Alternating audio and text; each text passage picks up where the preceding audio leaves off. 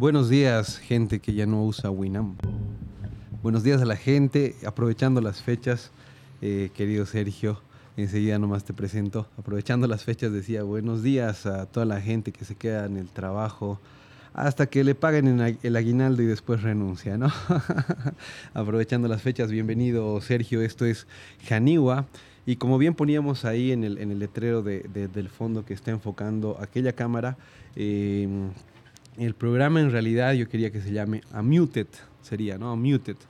Y, y claro, tiene una connotación interesante, según yo, como siempre, porque eh, cuando tú estás con el control remoto de la tele, tú pones mute. Y desde que somos pequeños, el control remoto es algo que nos ha llegado siempre en inglés.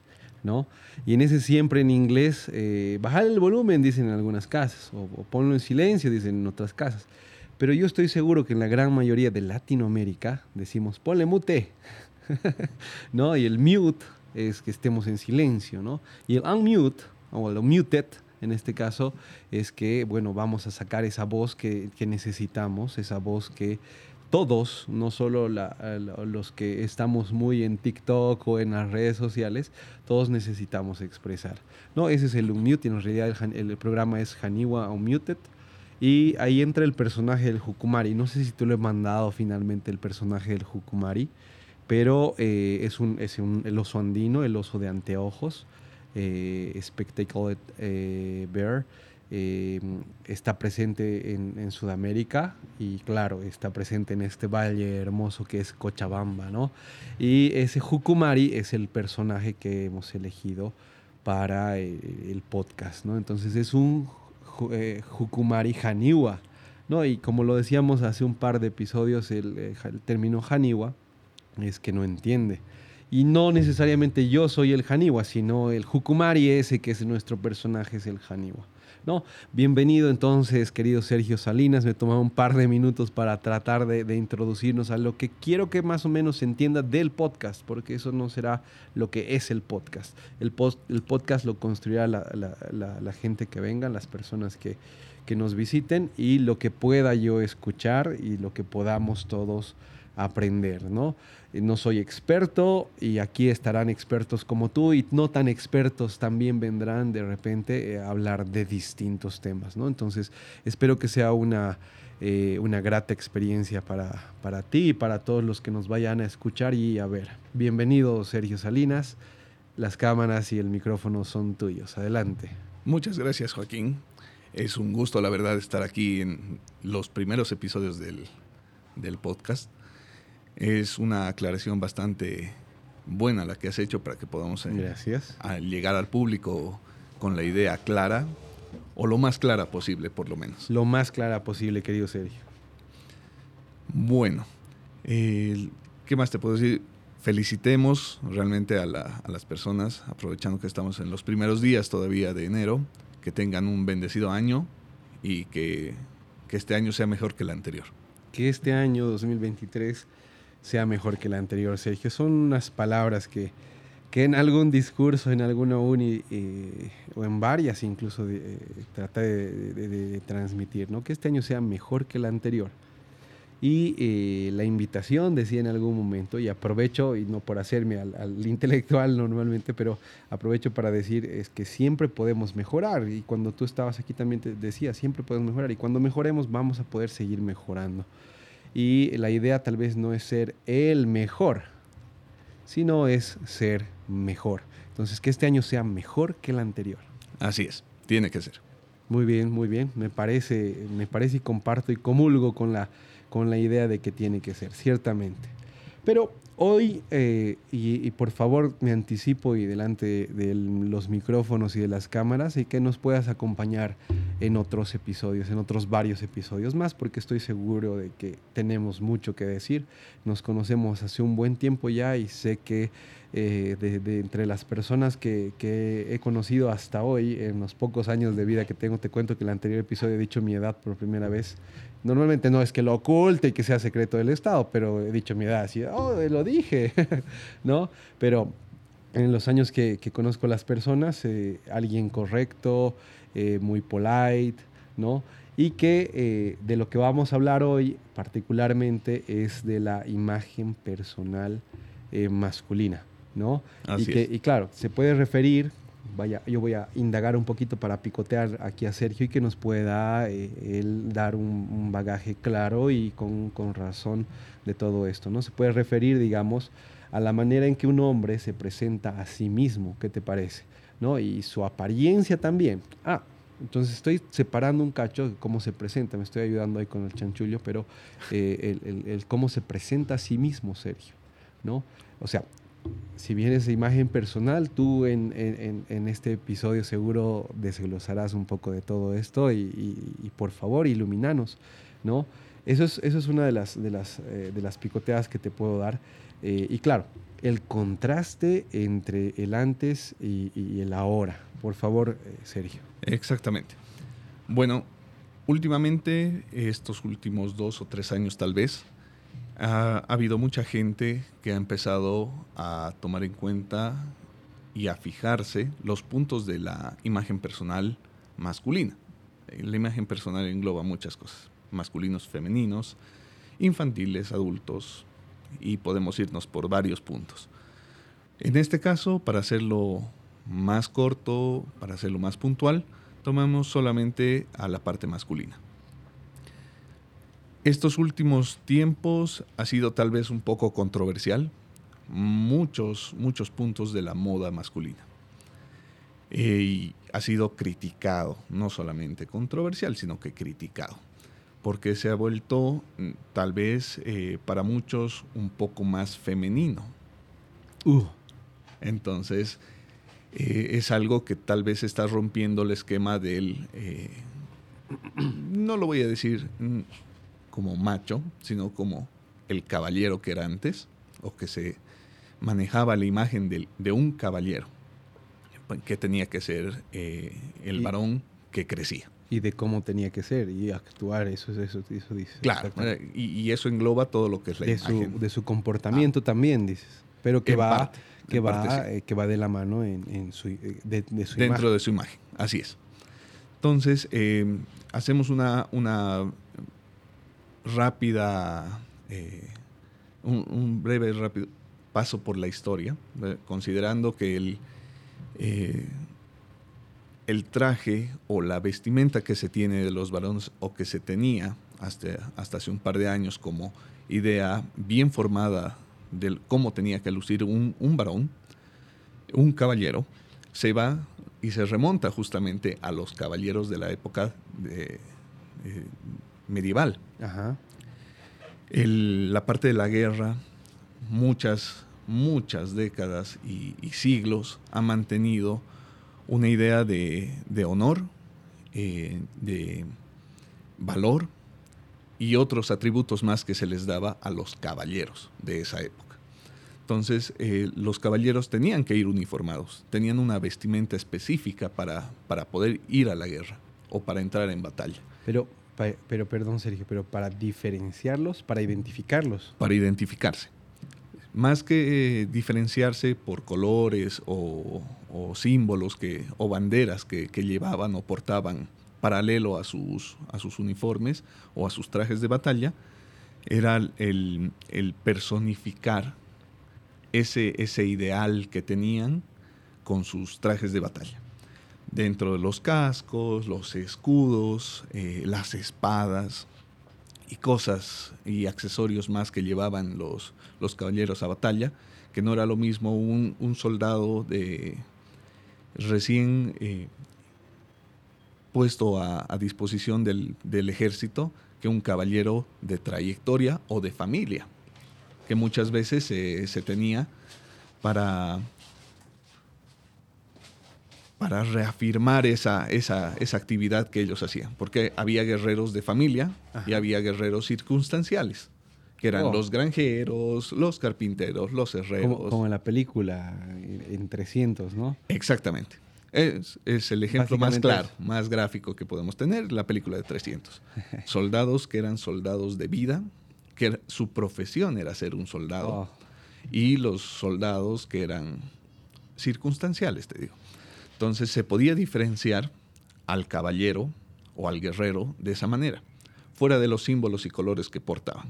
Porque en, esas épocas también estaban los mercenarios, claro. que eran otro tipo de soldados que portaban símbolos eh, propios o de un grupo específico. No era eh, el símbolo del rey, el símbolo del país por el que luchaban, sino que eran sus propios símbolos porque peleaban por dinero.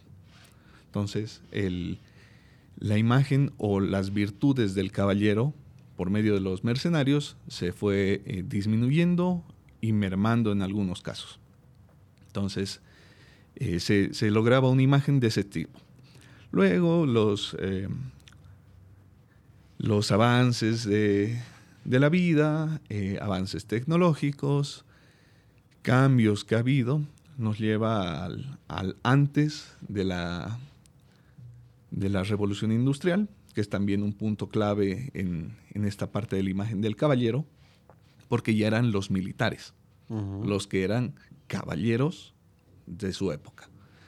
Y ellos prácticamente han sido los responsables de que la imagen del varón tenga esa formalidad que, que inspira todas esas virtudes que buscaba. Valor, honor, y, y fuerza, más que todo. Pero otra vez, eh, todo esto te permitía identificar que alguien era o militar o era varón o era caballero, ¿no? Exactamente. Antes era más marcado.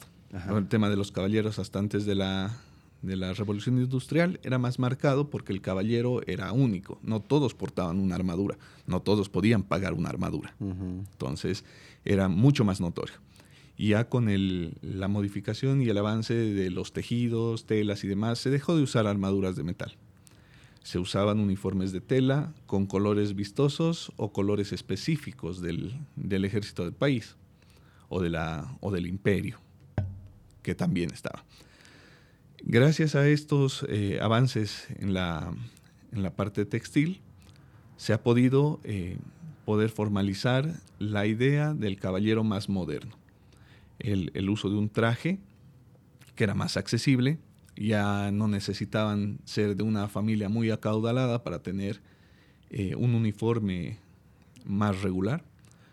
Eh, no era necesario tener eh, una fortuna para invertirla en, una armadura, en un traje específico para la guerra.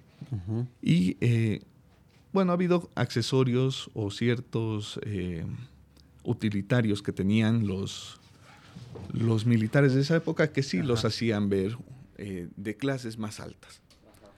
Antes, eh, justamente eh, previo a la Revolución Francesa, podemos decir que en esa parte sí se veía a un, a un caballero o a un varón un poco más femenino, pero porque era la moda. Los colores llamativos, más vistosos, bordados y otros apliques, incluso pelucas incluso pelucas. Claro. Entonces, esos eran accesorios de la época que resaltaban, en teoría, resaltaban el, valor o la imagen de un varón. Los zapatos de tacón, que para ese entonces los varones tenían un, tacón muy similar al alto de las mujeres. Más grueso en el zapato, pero de alturas similares. Entonces era eh, unos detalles que se compartían entre varones y mujeres.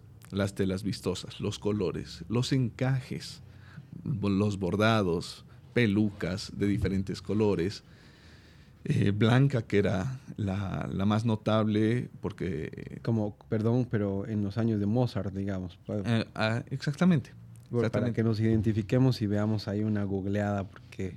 Desde 1400 eh, en adelante, hasta antes de la Revolución Francesa, se manejaban las pelucas blancas. Tú, sabes que me apasiona eh, esa, esa parte. no voy a salir del tema, pero claro, Mozart de 1739 hasta 1791 que muere, por ahí. Eh, claro, ¿qué, estaba pasando en, el país? ¿Te acuerdas que alguna vez hablamos de eso y alguna vez hablaremos también? en el 1730, eh, Alejo Calatayud, la revolución. O sea, mientras pasaba eso, nacía Mozart. Aquí mientras pasaba eso, ajá, eh, claro, en, las Europas, la música y la evolución y la moda y cómo vestían, como lo has descrito, ¿no? Esas pelucas para que vean las fotos de Mozart eh, o de los grandes eh, Humboldt y etcétera, de los alemanes capos en matemáticas, los rusos y las pelucas que utilizaban, ¿no? Y que claro, eh, es algo cultural, es del momento, es la cultura del momento. La moda del momento. La moda. Que compartía mucho con la cultura. Ah, Tenía mucho que ver. Entonces, estos detalles ha habido mucha gente de su época, de esa época, que también rompía los estereotipos. Por ejemplo, eh, al usar las, las, pelucas blancas, por ejemplo, uno de los músicos más, eh, más conocidos, que es Beethoven, eh, no compartía el uso de estas pelucas. Y se los ve y, se lo puede ver en muchas de sus pinturas, mm. donde él tenía el cabello hasta un tanto más alborotado. no estaba tan peinado como, como se, se, peinaba en esas épocas. Yo, dije que era el personaje. Puede ser. dentro de las pelucas blancas también se han podido eh, cambiar justamente porque los músicos en esa, en esa época, los músicos en particular, eh, como Mozart, Beethoven, Paganini y demás, han sido los rockstars de su época. Claro. Eran eh, influencers. eran influencers de su época eran influencers eh, muy, muy específicos en su área, porque era música lo que hacían, era arte lo que hacían, y eh, tenían tal habilidad de que no solamente interpretaban o componían, sino que incluso los fabricaban. Oh my God. Ellos fabricaban instrumentos nuevos o eh, pedían a los, a los artesanos que les fabriquen los instrumentos con, con detalles que ellos pedían. Igualmente con la ropa. Las pelucas. En algún momento eh, estos rockstars de su época eh, las llegaban a teñir. Ya no solo eran blancas, sino que tenían otros colores como el rojo, el, verde, que salían o rompían el, estereotipo de formalidad de su época. Y que estos justamente son los que influyen y siguen influyendo mucho en la moda. Eh, desde tiempos pasados hasta la actualidad. Se mandaban a hacer eh, eh, ropas muy vistosas, mucho más llamativas que las que podía usar la aristocracia convencional o la moda más popular. Incluso las mezclaban. Entonces, todo esto nos da vueltas más, más chicas, vueltas más eh, más gruesas y pequeñas, mucho más marcadas en la moda de, ciertos puntos de la historia. Pero desde ahí parte el, caballero eh, más conocido en la actualidad.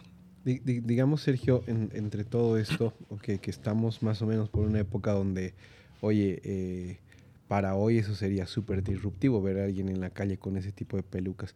Sin embargo, eh, en, las en la Corte Suprema Internacional, en La Haya, por ejemplo, se sigue se, mantiene. Las pelucas, ¿no? Justamente, los, los magistrados o las oh. altas autoridades de, de justicia todavía mantienen ciertas costumbres de aquellas épocas, no tan atrás, pero sí mantienen, por ejemplo, las togas y las pelucas como símbolos de autoridad que se mantenía. Como una manera más tradicional de... de, Así es. ¿no? Entonces, algunas cosas, eh, seguro más tarde hablaremos de, esa parte, y a día de hoy ya están estereotipadas, ¿no? Por ejemplo, usar una, ¿qué le decimos, decimos esto? Remera, playera, polera, le decimos aquí, eh, t-shirt o t-shirt, eh, no sé es algo que seguro nos hablará si no quiero quitarte eso de, de, las ideas. Claro, eh, era un mundo, los Peaky Blinders, 1939, Birmingham, ¿no? Y claro, eso es que es para que nos ubiquemos en, el punto de la moda, ¿no? Y, Así es. Y cómo las fotos y los videos de esos años, o las películas, o las películas que, de, la guerra. Que se van hacia esa época, ¿no? Ajá. Eh, como todos estaban de traje, o sea, lo que es un traje súper caro, voy a decir caro, eh, porque claro, tiene era la vestimenta más, más convencional. lo, lo, lo, común, ¿no?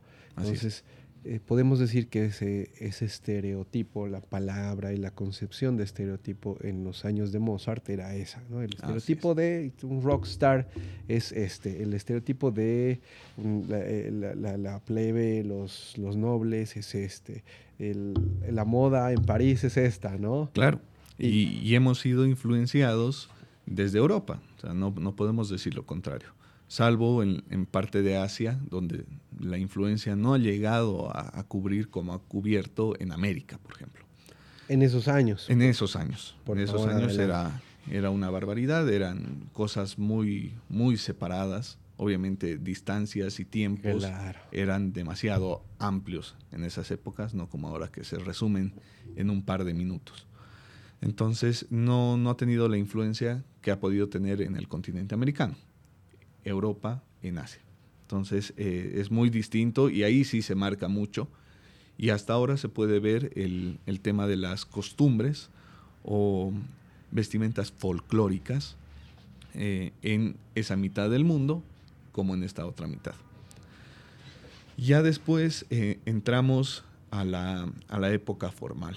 Después de la Revolución Francesa, se toma un, una idea completamente distinta, al lado opuesto, de los colores brillantes, de los bordados, de los eh, tejidos, eh, encajes y otros detalles y accesorios, se pasa a, un, a una época mucho más sobria. Ya entramos a lo que es el igual por influencia europea, pero nos vamos a Inglaterra, ya no al, a Europa más al oriente. En Inglaterra, por el tema de, la, de los costos de estas revueltas que hay después de la Revolución Francesa y, otras, otros conflictos internos en diferentes países, el presupuesto para fabricar estas telas ya no es lo mismo que, el presupuesto que tenían las monarquías ampliamente. el, el profesional empieza a nacer como profesional el, hombre de leyes, el, constructor, el diseñador, empiezan a, sobresalir sobre el resto de la gente y eh, ellos también empiezan a buscar una vestimenta que los identifique en las clases sociales que, circundaban. Es ahí donde nace el, lo que ahora se conoce como el frac, ha, tenido una evolución desde esas épocas hasta ahora, o hasta hace unos años atrás, hasta el siglo XX, eh, que es donde se ha formalizado el frac como tal. Pero ahí, digamos que hemos, eh, que los hombres de ese tiempo, tal vez he vivido en otra vida, ¿no? Eh, estos han desafiado, digamos, han, han, subvertido esas expectativas que se tenían antes y de pronto aparece el frac, ¿no? Aparece se ha transformado. El taxido. Se ha transformado. Eso ya después es posterior. El, el, tuxedo o el smoking, que ahora se conoce, o, eh, y desencadenando después al, traje de dos piezas o de tres piezas, más conocido en Bolivia como un terno, de dos o tres piezas igual.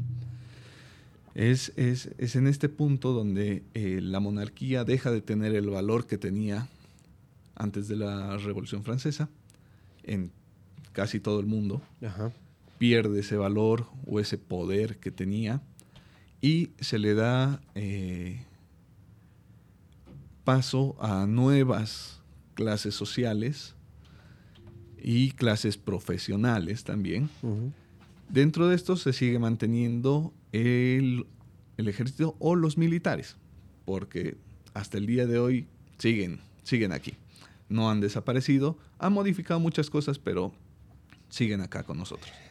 Es en base al uniforme militar inglés de las épocas de la colonia americana que nace el, el, frac, el, antepasado del frac, con un saco oscuro, pantalones claros, todavía se mantenía, y uno de los mejores ejemplos que tenemos aquí en Bolivia, o los mejores ejemplos que tenemos en Bolivia, son nuestros tres grandes mariscales, Bolívar, Sucre y Santa Cruz, que también han sido señores de, eh, que estaban a la moda en su época. Que, que, claro, En, tiempo de guerra son rockstars también, ¿no? Han sido bastante... Ojo, ojo que, I'm sorry, pero eh, claro que eh, la corona inglesa había financiado la revolución para desbaratar lo que era el imperio español, pero que venía desde Canadá hasta la Patagonia y África y las Filipinas. Entonces... Eh, los uniformes, de dónde crees que han venido. Hay un canal en, TikTok que lo voy a poner ahí en, el enlace y como para los gurkas, por ejemplo, cuando lo de las Malvinas, eh, claro, vienen nepaleses y traen cierto, ciertas telas. O cuando les sobró tela de no sé qué, hicieron los, pantalones bombachos y les mandan a, la India y se populariza, o a Pakistán, Nepal y se populariza. Y los traen a, a las pampas argentinas con claro, a las pampas de la, del virreinato de La Plata y, claro, y se, y se hacen los gauchos, ¿me entiendes? El pantalón gaucho viene de por allá. Entonces, es. Eh, y, los uniformes de los mariscales, con, con, lo que los vemos en los cuadros y en las fotos, son influencia de Inglaterra porque nos han o les han financiado la guerra. Con razón y con, con papeles, por si acaso, eso, pero claro, apoyo lo que tú dices. Mucho, mucho tiene que ver, eh, o han tenido que ver, países específicos en determinados puntos de la historia. Que ellos han generado la influencia casi a nivel mundial. Y además que eran masones. Pero bueno, eso es tela de, de otro cosa. Exactamente. Lo podemos dejar para charla para un siguiente episodio. Muy bien. Ya después, el, el caballero actual nace del, de la revolución industrial. Fuera del, del, del conglomerado de, de clases sociales altas, que podemos decir media hacia arriba, eh, ya no tenían el, el poder en la revolución industrial y no habían tampoco los medios. Esa época ha sido una, época bastante, bastante crucial para, para, saber lo que, lo que tenemos ahora o lo que somos ahora. De ahí partimos los, los hombres eh, modernos o la moda más actual.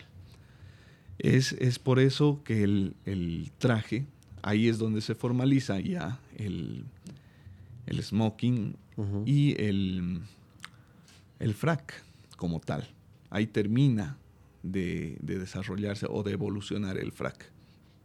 Solamente la gente de muy altas condiciones podía darse el lujo de tener un frac porque los materiales que te exige este, esta vestimenta son bastante caros, como, como la seda.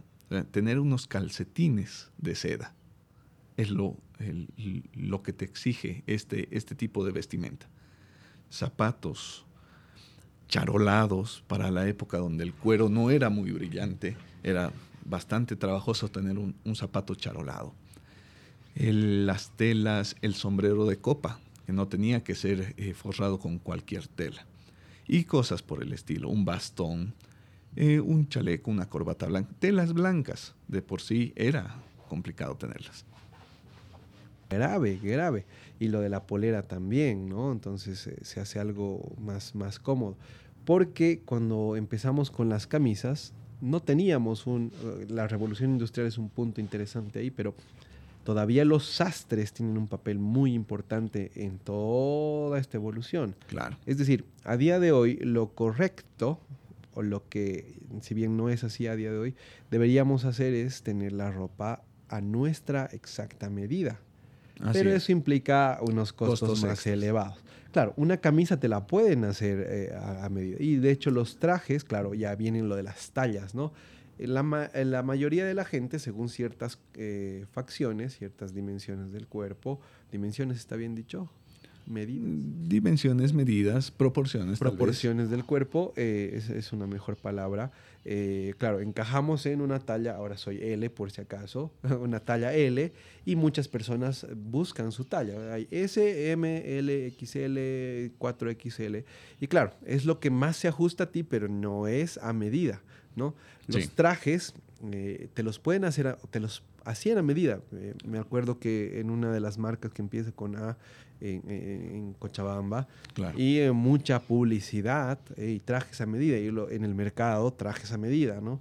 Pero claro, los que hacen en volumen, como esta marca con A o con la, con la J en, Bolivia, entre otras, claro, sin desmerecer a ninguna. Eh, eh, o el sastre del, gobierno, eh, claro, te toman las medidas, pero ya a la talla 42 o y tantos le hacen ajustes. ¿No? Se permiten hacer ajustes de largo de manga, de aquí, de las arruguitas de acá, del pantalón, de la cintura y de los botapiés. Pero el resto ya se hace genérico. Es decir, producimos en masa y después bueno, en este caso, eh, si tenemos eh, todo lo que es sección a medida o, hecho a medida y todo lo que es la, sección en producción en masa. La producción en masa eh, va a seguir, es, una industria demasiado grande como para hablar en poco tiempo, pero haciendo un paréntesis y a modo de tip para, para todos los varones, es necesario tener un traje, por lo menos uno, un traje oscuro entre azul y negro, que es un color genérico y bastante elegante, mientras más oscuro mejor. Eh, la recomendación sería de que sí, tengan un traje hecho a, su medida, incluida la camisa, incluido el chaleco, el saco y el pantalón, obviamente. Pero eh, como recomendación y tip de imagen personal, es bueno que tengan eh, un traje hecho a medida, hecho a su medida. Claro, porque eh, ahora retomo lo del inicio, es al final cómo te ven, ¿no? Y qué percepción tienen de ti. No está mal, pero hay, hay una variedad de lugares donde nos pueden hacer y hay muy buenos, les voy a decir artesanos. Artesanos, ¿no? sastres que te hacen unos trajes tremendos y no hay necesidad de ir a pagar unos si viviéramos en Estados Unidos, unos, miles de dólares. Exorbitantes, sí, montos exorbitantes. ¿no? Y, claro, unos zapatos eh, buenos de vestir en Estados Unidos son 600 dólares, por decirte algo, algo mediano bajo, digamos. Claro, aquí tenemos otros costos seguro, pero eh, hay muy buena mano en, en, los talleres bolivianos, muy, muy buena mano. Muy buenos, sí. Y, y claro, eh, esto porque la gente eh, sí puede optar por un traje a medida. Es diferente a ir a comprarse un traje de talla y que claro, hay tips que gracias a, no quiero afectar a nadie como siempre, a, Dios y al Internet, tú puedes ver estos tips de los que seguramente en otro episodio podemos hablar.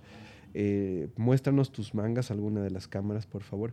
Por ejemplo, ese, ese temita de que sí se vea un poquito de la manga y hasta dónde tiene que llegar la manga, porque el saco no te tiene que tapar hasta... tiene que cubrir. Exactamente, no tiene que cubrir es la palabra, ¿no? Mi, mi, léxico limitado a veces me interrumpe el cerebro. Em, y claro, hay esos, esos pequeños tips que, eh, que pueden pasar desapercibidos, pero después apareces en tus fotos con el saco que no hiciste arreglar por comprarlo rápido y que te tapa hasta la mitad de la, de la, muñeca, ¿no? De la mano, de la mano, de la mano. Entonces, y, no es que solo te veas mal, sino es, y no es que solo la gente que sabe te va a criticar o va a hablar de eso, tal vez ni hable ni pase desapercibido, sino otra vez es cómo te sientes, no solo cómo te ves, cómo te sientes y según, no voy a decir las reglas de, pero cómo debería ser el traje el tema del uso de la corbata. Yo vengo de una, de una institución donde los cinco años de estudio, bueno, en realidad hace un par de días publicaba una foto de, de, Joaquín en el kinder. Uy, los comentarios que, que, habían ahí, ¿no? Cuando eres inocente, no sé qué, no sé cuántos. Y eh, en esa foto estoy eh, con un eh, reloj, no un reloj caro, un reloj deportivo, era niño, 5 o 6 años, y 5 o 6 años, ¿no?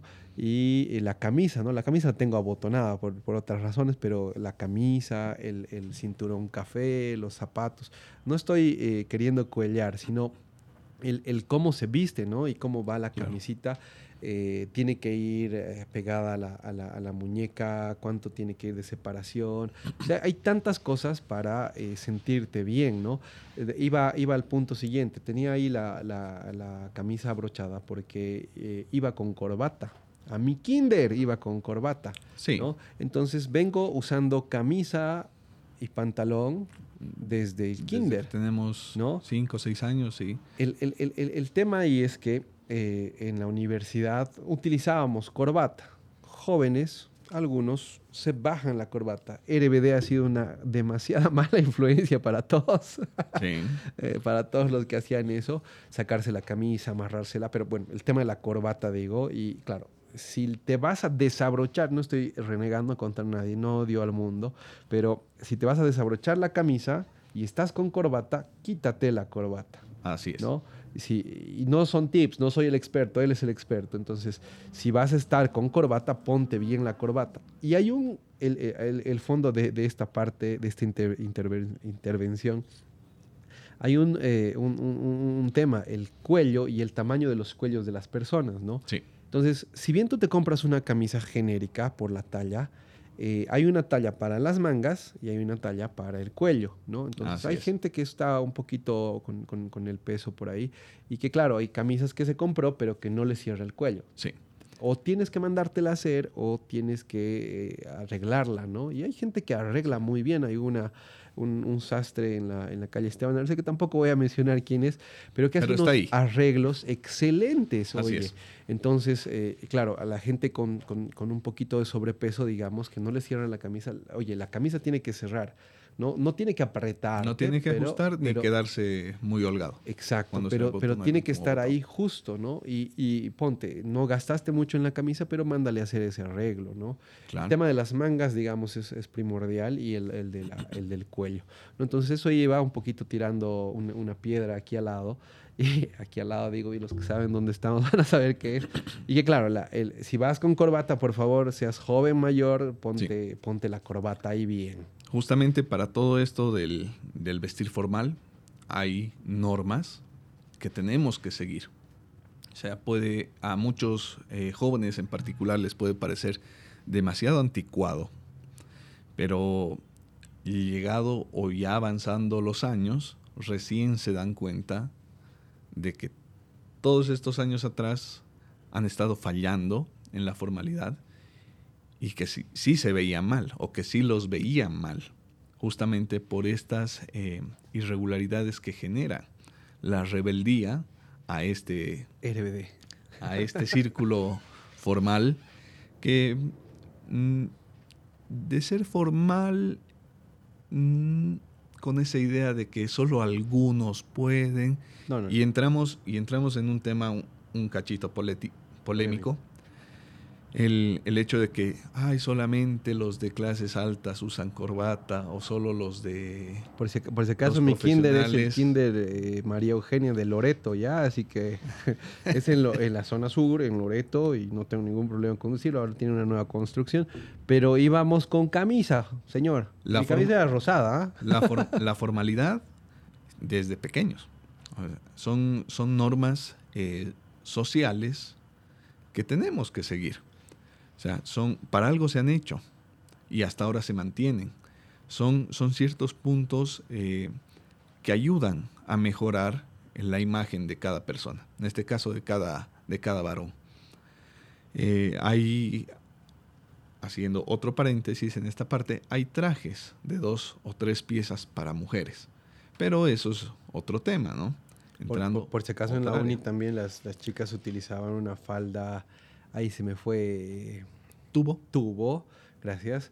Y claro, el, el, la falda deberías tener un cierto largo y que claro, la rebeldía RBD eh, ha, ha, hecho que muchas de esas señoritas lleven la falda. Muy y claro, corta. el 2006, 7, 2007, 8, 9, por ahí, eh, ese tema de, de, de, de cambiar el contraste natural de, hey, la falda es hasta tal lugar, hasta la rodilla, debajo de la rodilla, no me acuerdo. Y las chicas, claro, por, por, por, por la moda y por lo que ven en la tele, las influencias, hey, sí. la falda más abajo, ¿no?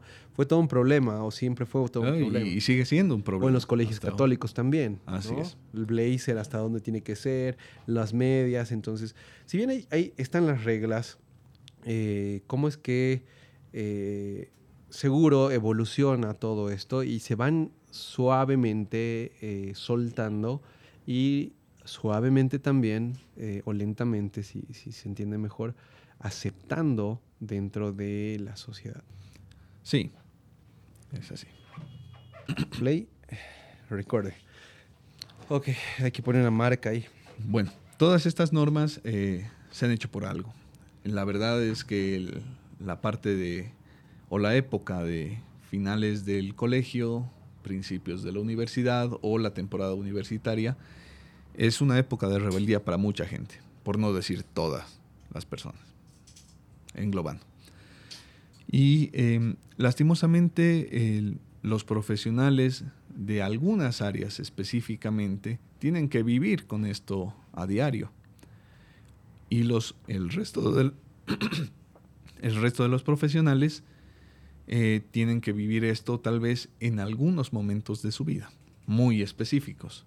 En su diario eh, trabajar, vivir o en su diario círculo social, tal vez no es necesario. El, tema de los que voy a hablar así, pero es que así los conocemos, los que trabajan en el banco, los banqueros, ¿no? O sea, tienen un, diario con, no están con, el saco, los, los de, que no están en puestos gerenciales seguro, pero eh, no voy a decir los obreros, pero esa es la idea. Los, los, los que estamos trabajando ahí duro. Los trabajadores de, de, base en la parte empresarial, en economía, derecho tal vez, eh, todo lo que es administración, finanzas eh, o de negocios. Negocios. Negocios ahora, que podemos abarcar un grupo grande de profesionales. Dentro de estos también los ingenieros, porque no todos están en campo, hay muchos ingenieros que trabajan en negocios o trabajan en instituciones de, representación, como la Cámara de Industria, Comercio y otras, eh, otros colegios profesionales, otras asociaciones profesionales. Entonces, estos círculos eh, de cierta manera exigen cierto punto de formalidad hacia arriba. Entonces, eh, por eso digo, en el diario vivir, todos se van a encontrar o con esto alguna vez o a diario, por lo menos de lunes a viernes. Grave. Entonces, tenemos que aprender Lastimosamente en, Bolivia. Los, militares también. Los ah, los militares prácticamente tienen que vivir con esa formalidad de lunes a lunes. Eh, ah, y claro, los que tienen libre los fines de semana eh, los ves con shorts, con los calcetines hasta arriba. y, y, hasta para eso tienen un cierto tipo de formalidad. La gorrita. tienen el uniforme deportivo eh, completo, ¿no? Ah, también, el short, la polera, el buzo, eh, la chamarra, la gorra, los tenis tal vez, que por su vida militar les exige incluso en tiempos libres de, portar ciertos uniformes o estar más uniformados en lo posible. me iba más por el estilo, digamos, no, con, que los uniformes de su institución, sino por el estilo de... O sea, tú ves a alguien y seguro es militar, o médico, pero seguro es militar. Eh, es que se les queda. Cuando alguien aprende a a cómo debe vestir, ya sea por obligación o por gusto, se nota en cualquier eh, indumentaria que porte, en cualquiera. Los jugadores de fútbol tienen ah. que usar el uniforme de determinada manera. No se lo pueden poner como les dé la gana, no pueden ponerse cualquier cosa que les dé la gana.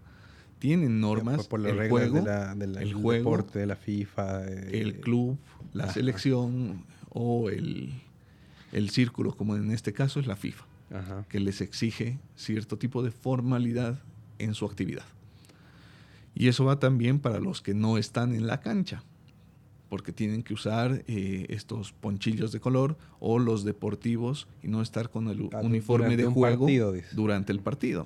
los que están en la banca tienen que vestir de determinada manera, distinta a los que están ya jugando. Los árbitros, el equipo técnico, desde el director hasta sus ayudantes, también tienen cierto tipo de... Que por ejemplo los directores técnicos también han, ido evolucionando y transformando sus maneras de vestir, ¿no?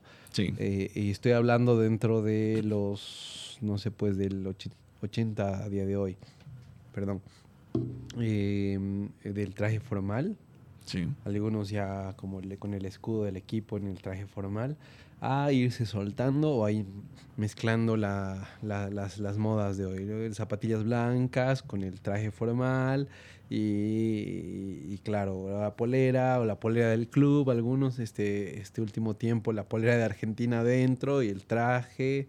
¿no? Entonces, estoy hablando de los técnicos, ¿no? Y que Sí. claro, perdieron, algunos van con deportivo, pero perdieron la- cierta formalidad algunos de ese es el profe, ¿no? En el partido oficial estoy hablando, ¿no? Claro.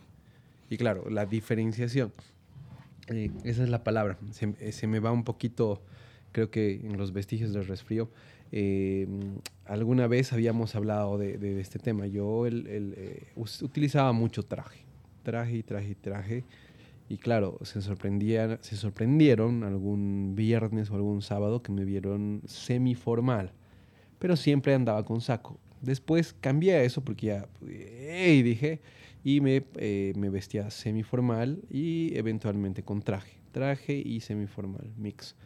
Eh, hay un colega de una institución eh, amiga, pero que también es competencia que también me... O sea, tú, tú piensas que la gente no te ve, eso lo voy a decir también, pero sí te ven. Desde donde llegas, por donde trabajas, donde trabajas, la señora del, del jugo, siempre te ven. Entonces, hace un comentario, voy a hablar de dos personas, hace un, un comentario y dice, eh, pero ¿y tu saco? Tú siempre andas con saco, ¿no? Y, y vos, oye, pero también puedo ir así, ¿no? Y otra persona que eh, me saqué una foto ahí con, con botines y, y me dice, oh, ya volviste los botines, alguien que no me escribe jamás, ¿no? De una, de una universidad de Santa Cruz, oh, ya volviste con los botines, así yo. Y a este man, ¿de dónde lo conozco? Ah, un, un evento de, de, de Cisco. Hoy no puedo decir marcas, ¿no? Voy a ponerle un bip ahí. Un evento de Cisco el 2014, a, a uno de los, de los que fui en Santa Cruz, de, la, de una universidad de Santa Cruz, voy a decir. Y que claro, no, no, ni nos habíamos hablado aquella vez, pero yo me había sacado una foto con los ASCs, los Centros de Soporte de Academias, y éramos como cinco personas y, y me vio ahí, ¿no? Delante de todos, claro. Claro. Me vio ahí y ¿quién iba a pensar que alguien le va a poner atención a tu vestimenta? Pero alguien que de- después de unos años me dice, oh, estás volviendo a utilizar botas. Claro, no me ha visto todo este tiempo porque yo vivo en Cochabamba, entonces volviste a utilizar botas. Y yo, miércoles, ¿no? Pero que hace parte de eh, esa, ese atuendo y diferenciación. Ahí, ahí queriendo eh, tocar este punto para que nos expliques un, un cachito. También es, es parte de la decisión personal eh, y se lo ve en las, en las películas o en las series eh, también que nos influencian, tal vez Bastante. no todos, bastante, pero es- ahí al final es, es lo que consumimos la gran mayoría eh, de, de- de Estados Unidos. Y como X personaje de la película o de, o de la serie, serie tiene eh, la misma vestimenta todos los, los capítulos, ¿no? Pero tienen eh, en otras un estilo de, entonces tiene la, la, mm, eh, el canguro rojo, verde, amarillo, pero es el mismo canguro, el mismo canguro. Y los tenis de un tipo, y, y claro, se hace un uniforme, y a veces yo lo explicaba así a, a- a mi familia y decía, "Pues, es que es el, el- el uniforme, ¿no? Y, y- y mi mami, oye, eh, se, se viste café los zapatitos, las medias hay que cuidarlas, las, estas delgaditas que utilizan ellas, ¿cómo se llaman? Eh, Medias nylon. Medias nylon. Eh, igual hay varios tonos de café y, y el, como mantilla, pero que tiene una, una cosa interesante que se me fue y la, la cosita adentro, todo combinado y es más, ¿no? Es en el tono casi, casi perfecto, el pantalón, entonces, eh, quieras o no, la próxima vez que ella se vaya a poner, eh, eh, o sea, que se quiera vestir de café, para simplificar las cosas, va a utilizar exactamente los mismos eh, elementos. Se Posiblemente. gastaron, eh, va a los cambiarlos por otro, pero que se parezca mucho, pero hey, estás utilizando un uniforme, ¿no? Entonces la próxima vez que yo vaya con una camisa celeste, seguro voy a combinar con un saco azul. Y que voy a pensar en algún momento que esa camisa, ex- exactamente esa camisa, le queda mejor con ese saco azul exactamente. Y la próxima vez que me vaya a poner ese saco, me voy a poner con esa camisa exacta, ¿no? Entonces, Sí, es que te Suele- visualizas suele como, suceder. como, como uniforme, ¿no? suele suceder. Hay mucha gente, eh, como decían los abuelitos, se visten como en foto. Eh, Es muy vas buena. De foto, porque siempre vas con prácticamente lo mismo. Te ven con el mismo color de camisa, con el mismo color de traje, o con el mismo color de, pantalón o de zapatos. Solo que eh, muchas veces, por ejemplo, em, hablando de series de televisión, por ejemplo, eh, Bart Simpson. Si uno ve a lo largo del tiempo, él siempre viste de polera o de playera anaranjada con shorts azules. Pero no es que solo tenga una polera y un short. Los que hemos visto bastante de esta serie, vemos que en su armario, su ropa, toda su ropa es del mismo color. Tiene mucha, pero del mismo color. Sale, sale este youtuber, por ejemplo, ¿no? El, Roberto Martínez, que, claro, muestra eso. Yo, me, me, agarré la cabeza. Eh, yo tenía que ser ese. no, el, que el tema es eh, cómo simplificas. O Nas Daily también, es que cómo simplificas tu vestuario.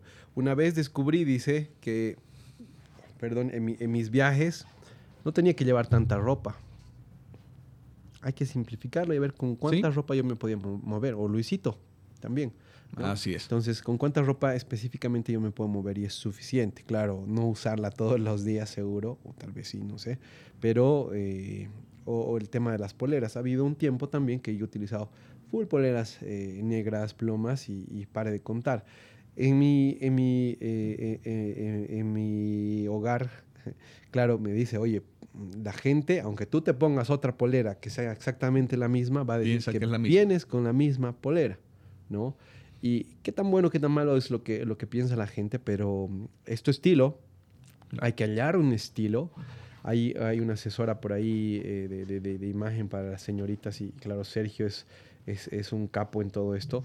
Y claro, eh, ¿qué, qué, qué tanto importa qué piensa la gente, Sergio? O sea, ¿qué, qué te, ¿cómo te sientes? ¿Cómo, cómo es, en cada persona es un universo, pero ¿cómo te sientes tú cuando, hey, al día siguiente de hoy, eh, qué te vas a poner, ¿me entiendes? No te vas a poner la misma o una chompa parecida a la de hoy o a una chompa parecida, depende del trabajo que tengas también, o una chompa parecida, una camisa parecida, para que digan, hey, está con lo mismo o no se ha cambiado o no sé qué. Pasa con las, eh, con las chicas eh, en, eh, en los eventos, en las fiestas. Las fiestas más que todo es un punto bien chocante para las mujeres. Grave. Sí, demasiado demasiado diría yo. Eh, es una ventaja aparte eh, para los varones que no nos pase eso, justamente porque tenemos em, un espacio muy, muy corto de indumentarias para usar, según la ocasión. En la parte formal, y insisto en esto, porque lastimosamente aquí en Bolivia no hemos logrado tener eh, un, puntos altos de formalidad, ni siquiera en el Estado estos últimos años. ¿En, Latinoamérica? En Bolivia, en Bolivia.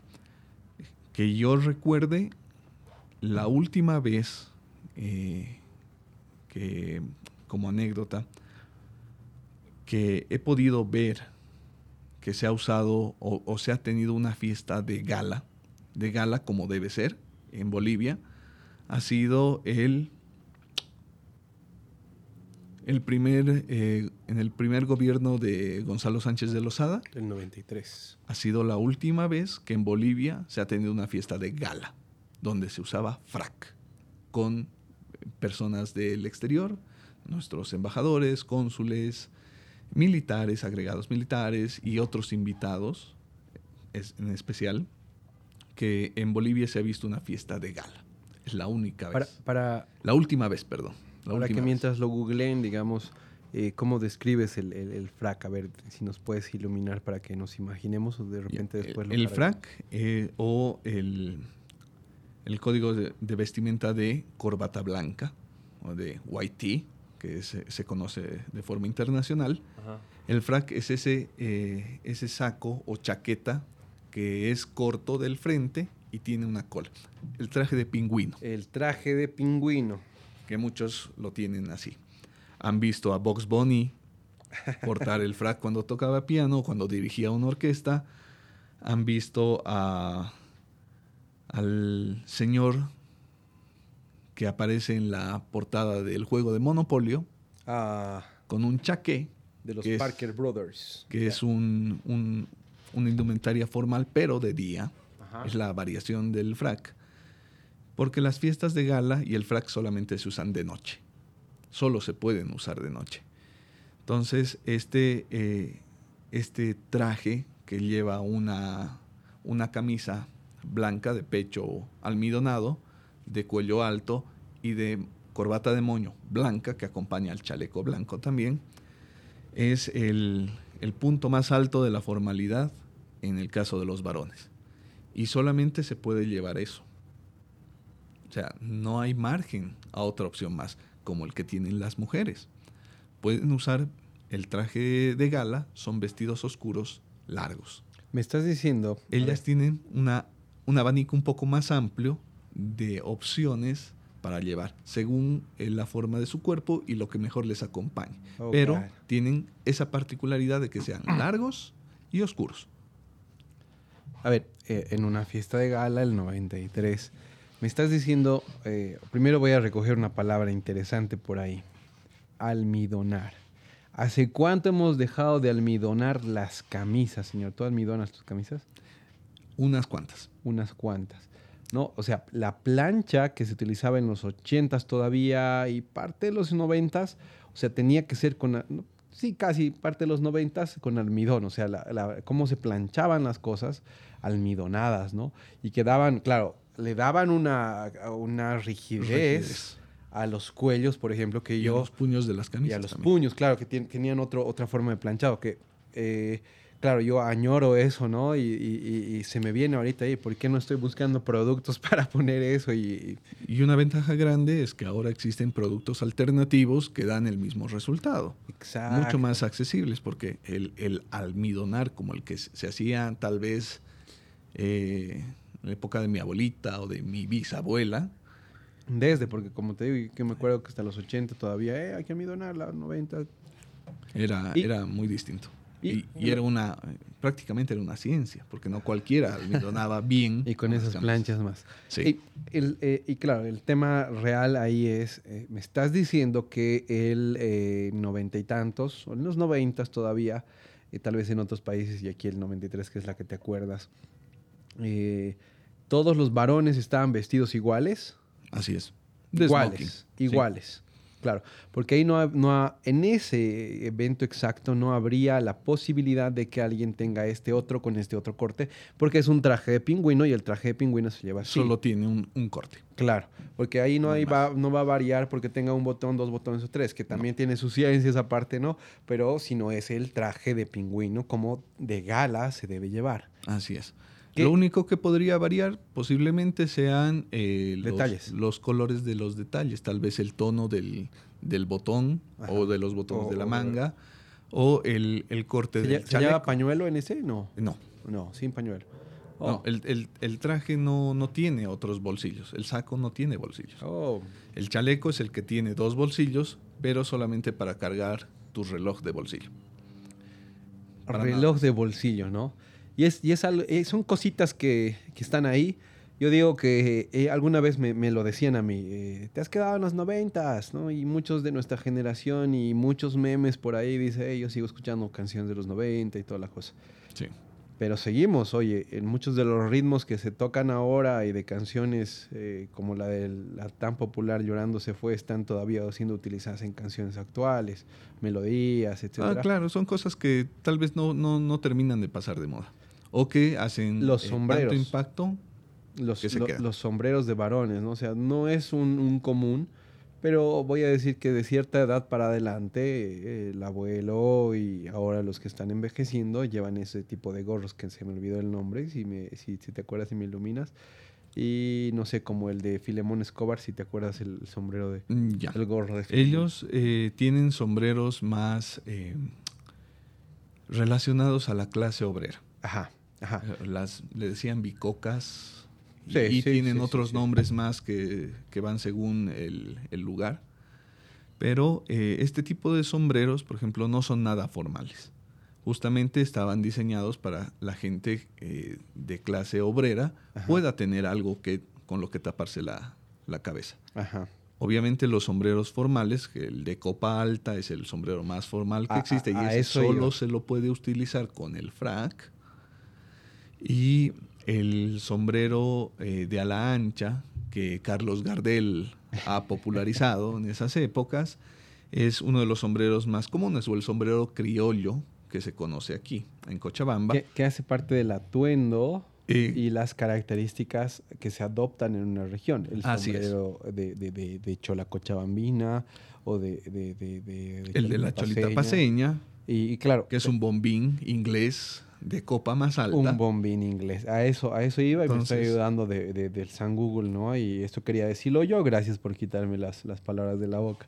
No, la, boina, pero a lo que iba es, eh, claro, mira, muchos jóvenes, ahí lo, lo, pondremos en, en, la imagen de, después, eh, muchos jóvenes ahí, actores, y no tan jóvenes algunos, pero que eh, adoptan ciertas particularidades de estos sombreros. Pero a lo que iba es que de cierta edad para adelante, tú ya ves, eh, él ya debe tener más de 60 años, pues estar con el sombrero por ahí, o 70 años. ¿no? Unas ciertas características. Los adultos mayores visten de traje, no en su mayoría, o no, no todos, pero hay una, una gran porción una gran que yo veo. En una gran parte de ellos viste de traje porque eh, es algo que ellos han aprendido a usar pero desde chicos. Pero, o sea, eh, era, era la moda de sus épocas, era con lo que ellos se sentían cómodos, porque era su cotidiano vivir en su gran parte. Pero la transición a, adultez, hoy, tú, yo, esta generación, porque casi tenemos la misma edad, no me acuerdo, pero eh, el, tema es, hey, ¿cómo te ves tú en, un, en unos años cuando eh, el, Sergio Junior sea, esté a punto de entrar a la universidad. ¿Cómo te ves tú vistiendo? Yo sé que vas a vestir re bien, pero eh, ¿cómo te ves tú vistiendo como ese adulto mayor? Cuando él tenga un hijo, ¿cómo te ves tú vistiendo? ¿Me entiendes? O sea, pasamos del, del jean, o pasaremos nosotros del jean al, pantalón, de tela. De tela. ¿Qué es lo más seguro? Oh my God. ¿Qué es lo más seguro? Volveremos al pantalón de tela. Si, si se dan cuenta, todos estos, eh, estas personas mayores los adultos mayores, han, pasado por tantas épocas en su vida, tantas modas, algunos más que otros tal vez, pero em, la idea de la formalidad sigue ahí. ¿Han podido usar eh, o vestir deportivos? Posiblemente sí. ¿Han usado mezclilla? Posiblemente sí. ¿Han trabajado con esto? Posiblemente sí. Entonces, eh, han pasado por todos estos tipos de vestimenta, según épocas, porque... Los, los perdón, Sergio, los 60s, no, no, no, no, no, los 70s, 80s también. 70s, 80s, solo los 80s. Pantalones eh, con bota campana. Eh, sí, la época disco, de los 70. Desde los 60 hasta los 80, ¿no? Claro, pero esa influencia han tenido hasta los 80 todavía yo, veo fotos ahí con la gente adulta, claro, con los, los pantalones de campana, los, tacos, los tacos también. Los pantalones con taco. Ajá. Y el uso de las camisas y la evolución, los cuellos eh, con las puntas más anchas, una locura, ¿no? Sí, son, son, son variaciones. Por ejemplo, el tema de los cuellos de las camisas. Ajá. muchos que, que, que no tienden a, utilizar este tipo de, vestuario. Eh, incluso algunos que sí los usan no conocen la variedad de cuellos de camisa que hay. Eso también tiene mucho que ver con el para qué vas a usar y el cómo eres tú en cuestión fisonómica, cómo son tus proporciones del cuerpo para ver qué tipo de cuello se acomoda mejor a ti, para que te haga ver mejor a ti. Otra vez, me estás diciendo que, si yo defino el cómo va a ser mi imagen, también tendría que ver el tipo de cuello. No es que quiero utilizar una camisa y, y, ya de contar. No. Eh, hay muchos errores, por eso te digo, en Bolivia el tema de la formalidad está por muy, muy por debajo del límite que debería estar. Eh, me da mucha pena, la verdad porque desde estratos donde sí se deberían eh, utilizar las formalidades, pero así al máximo, no se usan. Y en lugares donde no debería ser tan formal, tal vez en algunos momentos sí, sí exageran, pero bueno, es preferible pecar de formal que de informal. Eso es lo que pienso yo.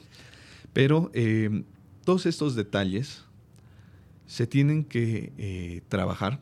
Uno tiene que saber cómo es, tiene que saber cómo se ve al espejo primero y saber cómo se ve uno desde adentro. El cómo se siente, el qué desea que los demás vean fuera de lo que ya está allá afuera y el cómo quisieran que lo vean y eso también va al cómo quisieran que te traten, mm. que tiene mucho que ver. Eh, hay algunos refranes que seguramente sus, sus mamás o abuelitas o abuelitos les decían, eh, pero que se estarán acordando ahorita, pero no tienen eh, ese, ese, ese, afán de molestar, sino de recordar ciertas cosas que son importantes o que van a ser importantes en determinado punto de, nuestras vidas. El dime con quién andas y te diré quién eres influye bastante y hoy en día creo que muchos jóvenes sí se han dado cuenta de eso. El, tal vez en, la peor década de los, eh, que es los 2000, donde en algunos casos el, el parecer delincuente te hacía ver bien, o el ser delincuente tal vez te daba una mejor imagen, eran criterios que han lastimado demasiado el, modo de pensar de, algunas personas y han, y han destrozado el criterio de algunas personas también. Grave. Sí, la verdad sí, bastante. Oye, en esos años, eh, 2000. La década de los 2000. El, hip hop se pone de moda. el pop, el, hip hop, el, rap. Eh, claro. Eh, todo, todos esos géneros a ver, han influido eh, bastante. Resulta, resulta que cuando filosofábamos en esos años de esa situación, el, el rap es la acción de rimar, de rapear. Ahora ya los utilizan indistintamente, ¿no? El hip hop son cuatro pilares eh, que uno de ellos es el rap, la acción de rimar sobre una pista. El DJing, el breakdance y el graffiti son los cuatro pilares del hip hop. No estoy tratando de culturizar a nadie, ¿no? pero nos vamos a poner en los, en los papeles. Eh, ciertas comunidades afroamericanas en Estados Unidos y comunidades latinas también recibían ropa de donaciones. La moda que se impone con el hip hop en, los, en realidad llega aquí fuerte en los 2000 pero se impone, y no por modas, por una necesidad en los Estados Unidos. He bajado el tono de mi, de mi voz por alguna razón a más agudo. Gracias por, por, corregir eso en el audio. Ajá. Y, y claro, el, el, el, drama es que ellos vestían con, por la necesidad, porque no tenían para comprarse ropa. El, país estaba pasando por un momento crítico. Eh, y claro, la, la, ropa de un militar unos jeans de mezclilla de un militar alto y toda la cosa mm, con más volumen. con más cuerpo. Exactamente. Entonces te, tenías que poner el pantalón que te den, hermano. Entonces eh, te ponías el pantalón que te dé, le hacías algunos ajustes, pero las botas te quedaban anchas. Sí. El pantalón de rapero, ¿no? Que pasamos de los baggies o de los semi-baggies de los baggies y el pantalón de rapero como tal, que se hace moda por las grandes superestrellas de del hip hop, ¿no? Así es. Y claro, eh, en ese tiempo en el Caribe, en Panamá en realidad, si ustedes ven el chombo, igual no es publicidad gratis para nadie, pero en Panamá y, en República Dominicana, en Puerto Rico, no solos, pero se gesta con todos eh, la influencia de los, de los norteamericanos, no solo de la costa este, sino de la costa oeste también para eh, formar lo que es eh, formalmente a día de hoy el reggaetón, ¿no? Ah, y claro que eso es lo que nos llega y se hace popular porque es en español, ¿no? Entonces ahí está Teo Calderón, los Guanábanas, que seguro han escuchado Héctor y Tito cuando éramos muy jóvenes, algunos en los 15, los del Winamp en, los, eh, en la edad de, de, la escuela, seguro, nos incluimos por ahí, pero el drama es ese, ¿no? Que algunos nos asociaban, porque yo vestía ancho también, nos asociaban con el reggaetón, con estos reggaetoneros, ¿no? El hecho de hablar con las manos, ¿no? Mm, Don Omar tiene un productor que es Eliel, y el que habla con las manos es sordomudo, Entonces, el que y es normal dentro de la cultura, de la influencia por estas puntas de penetración, de, de, influencia que hay de, Norteamérica. Consumimos Marvel, consumimos DC y etcétera, y películas, ojo. Entonces, eh, el drama es que por estas puntas de penetración empezamos a adoptar cosas que son de la cultura afro de Estados Unidos, ¿no? El hecho de hablar con las manos, había, eh, en un análisis antropológico se habla de las subculturas, ¿no? la cultura de los raperos, de los, de los, del hip hop, asociados con delincuencia. Y en muchos países, claro, los que se vestían así, con los colores, haciendo referencia a los colores de los blues, de los crips, de Mara Salvatrucha, de los norteños, de los Latin Kings o cualquier otra cosa, dorado, con negro, azul, blanco, colores de Puerto Rico, azul, blanco, rojo, o los azules de los, de los Crips, o los Blues rojos, o los verdes de no sé qué, o los tantos. Pero la vestimenta, ¿no? Las, los uniformes, voy a ir otra vez a los uniformes, y la asociación, o la, ¿cómo se dice? La, eh, la referencia que hacía con, pucha, es rapero, debe ser delincuente, ¿no? Y eh, los reggaetoneros, eh, la parte que se vuelve pop, toda la cultura urbana se vuelve pop. en paralelo, los punks, los punks era un movimiento tremendo. Los rockeros, que obviamente llevan un cacho más de tiempo antes que los del hip hop. Los rockeros, rockeros que no Ustedes ven a las superestrellas del rock y no se visten de negro, no tienen todos el cabello largo, no tienen eh, la polera de Metallica o de Slayer o lo que sea que sea ahí, sin, van como normales. Voy a dar una, una, frasecita después de, de todo esto y eh, esos movimientos hacen que traigamos incluso influencias de, Inglaterra. Los Rude Boys, ¿no? Los Rude Boys, el... Eh, se me fue la, la boina. La boina. la boina. La boina, la boina, exactamente. La boina que utilizan los jóvenes en La Paz, un movimiento fuerte de los Rude Boys. Tengo un primo que era Rude Boy, hablo con, con, con conocimiento de causa. Eh, la forma más o menos formal y bien elegante, tipo señor que se vestía en el saquito de cuero y no sé qué y no sé cuántos, el tipo de pantalón, los chupines, subculturas de deportes, los skaters, necesitaban unos pantalones chupines y gruesos para que cuando te caigas y te, te, saques la mugre no te raspes. Eh, los tipos vans de, de zapatillas claro que después van, se aprovecha de eso, pero otro tema. También es publicidad, eh, como es mención no, no, pagada. Y, el básquetbol, el béisbol, que aquí no juega mucho béisbol, pero igual las gorras planas, las gorras de visera plana que se adoptan en... Las casacas de, de los equipos de béisbol. Las casacas de, los, de, básquetbol también. ¿no? Aquí utilizamos poleras de, de, equipos de fútbol, seguro, ¿no? Había un, un, artista cumbiero de Argentina que utilizaba la del Bilster a propósito, ¿no? Y, y, claro, eh, como todo esto por influencia nos llega y hace las, las vestimentas, ¿no?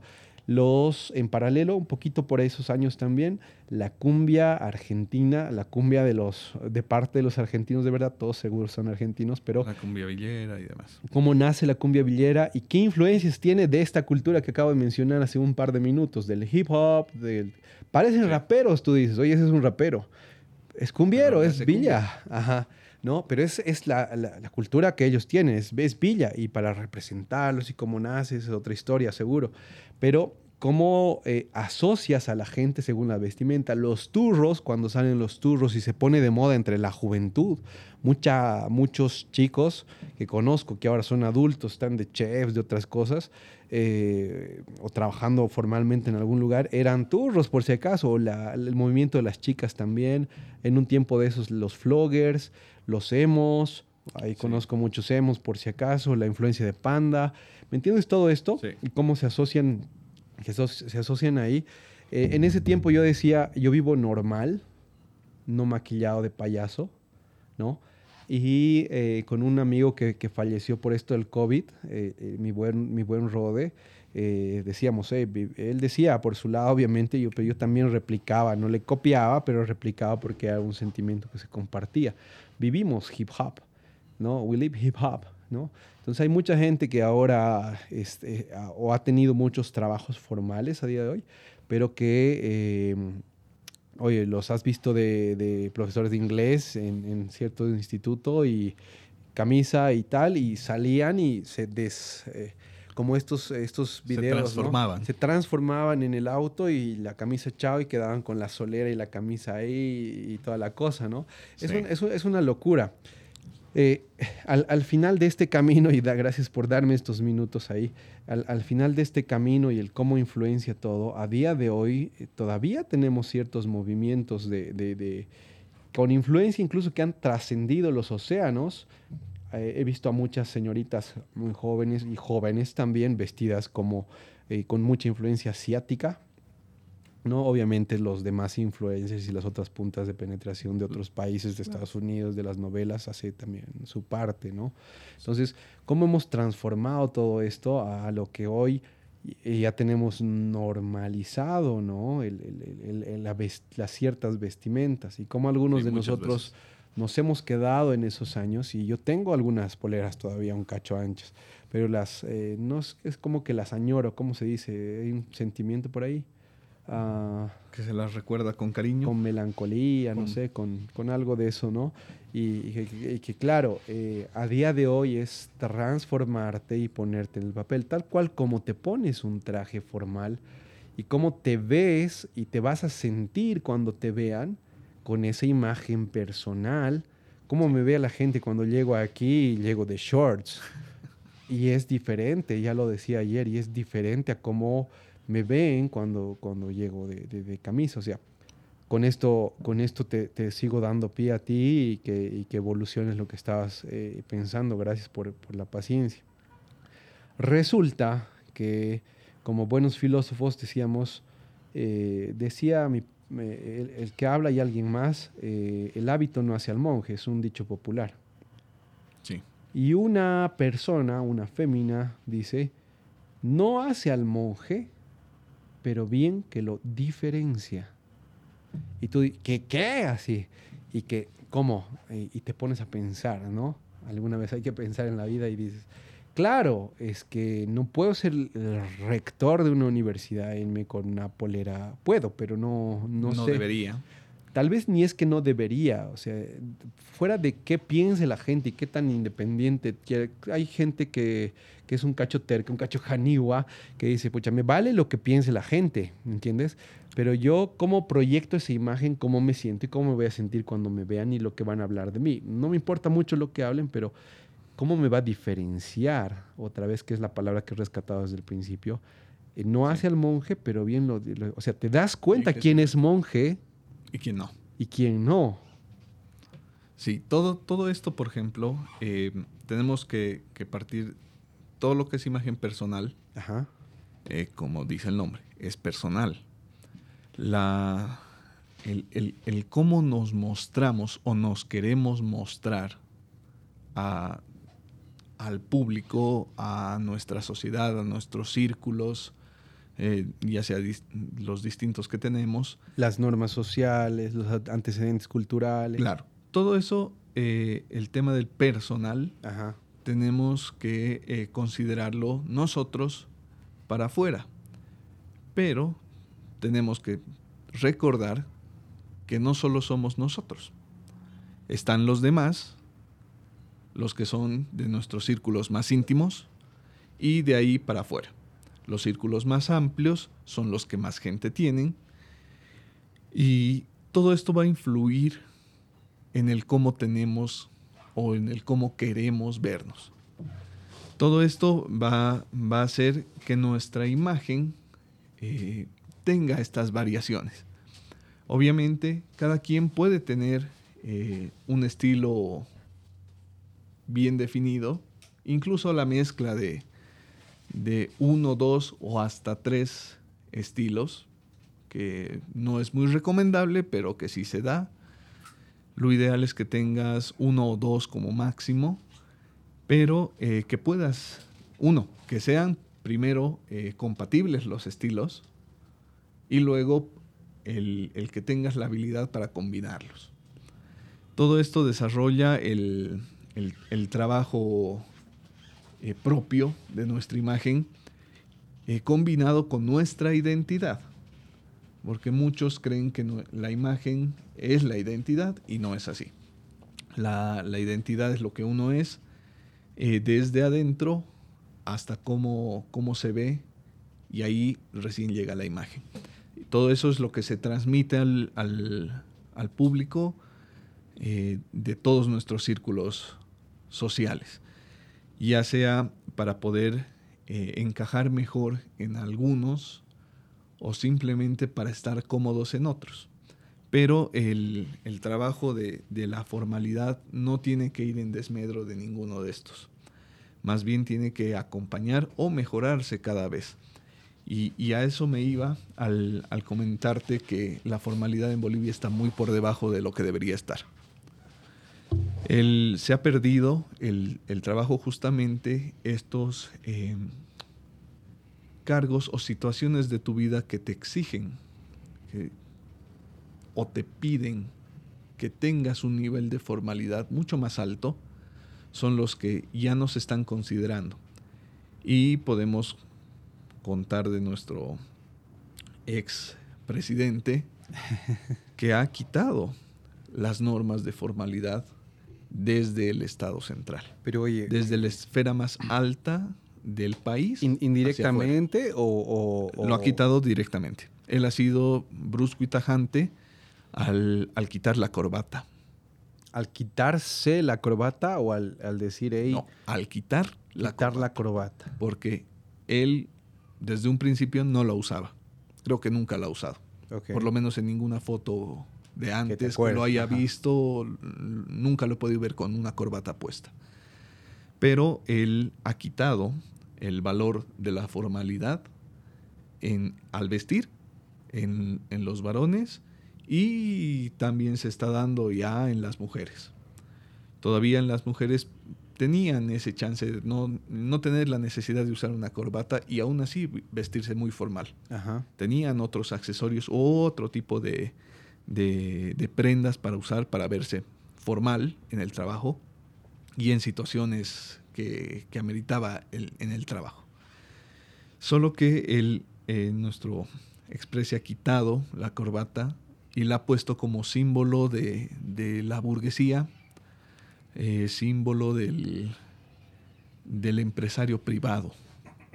Lo ha, satanizado el, en, el, sector público el uso de las corbatas y también a posterior de los trajes de dos piezas ya no se veía o ya no se ve un, profesional o un alto cargo nacional o departamental o municipal eh, con, con, corbata, con un traje de dos piezas.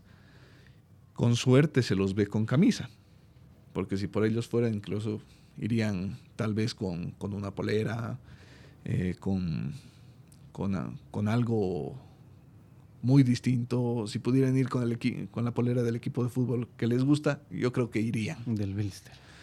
O de cualquier otro, ¿no? Entonces, todo esto se ha quitado.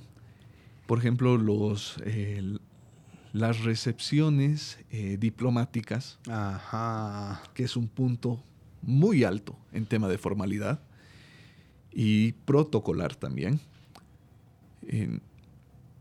desde su entrada al, gobierno hasta el día de hoy que ya no está, no se tienen los protocolos como los que se mantenían tiempo atrás o como los que se mantienen hoy en día en otros países. Que eso es eh, tristemente una realidad en Bolivia.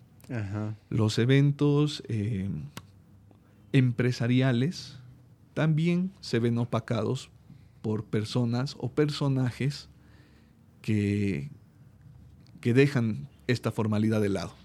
Entonces, nos, a mí personalmente me, preocupa mucho y, me duele que en mi país, habiendo ese movimiento protocolar, eh, diplomático, gubernamental, empresarial y otros, y un largo etcétera de, de actividades, se deje de lado todo esto. Es, una pena y de verdad me da mucha lástima que, estemos a estas alturas de la vida con un, con un retroceso tan grande de tantos años de república y de trabajo privado, se, haya dejado de lado todo esto que nos, que nos ayuda a crecer. Querramos o no, nos ayuda a crecer. Si queremos estar a la par de, otros países o de una potencia, tenemos que, que tener estructuras similares a las que ellos manejan. No te digo iguales, porque no somos iguales. Un país es distinto al otro, aún así estén lado a lado.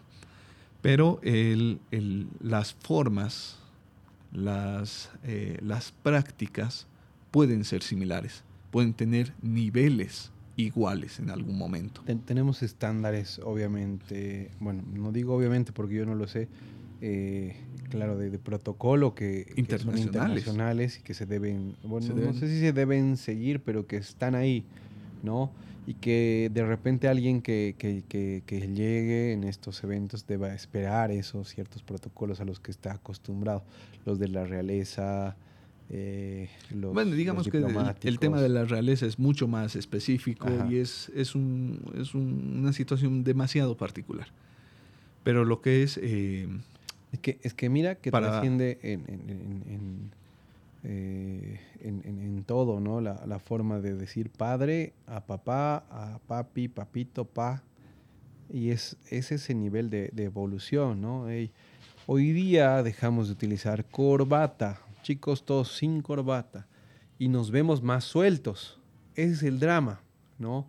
Entonces, eh, los uniformes en el colegio, los colegios sin uniformes, eh, las comparaciones a nivel de, desenvolvimiento de los chicos, eh, también a nivel de diferenciación o, e, e incluso estigmatización social eh, por la ropa y, tal. A algunos les conviene eh, utilizar uniformes como colegio porque es un negocio también.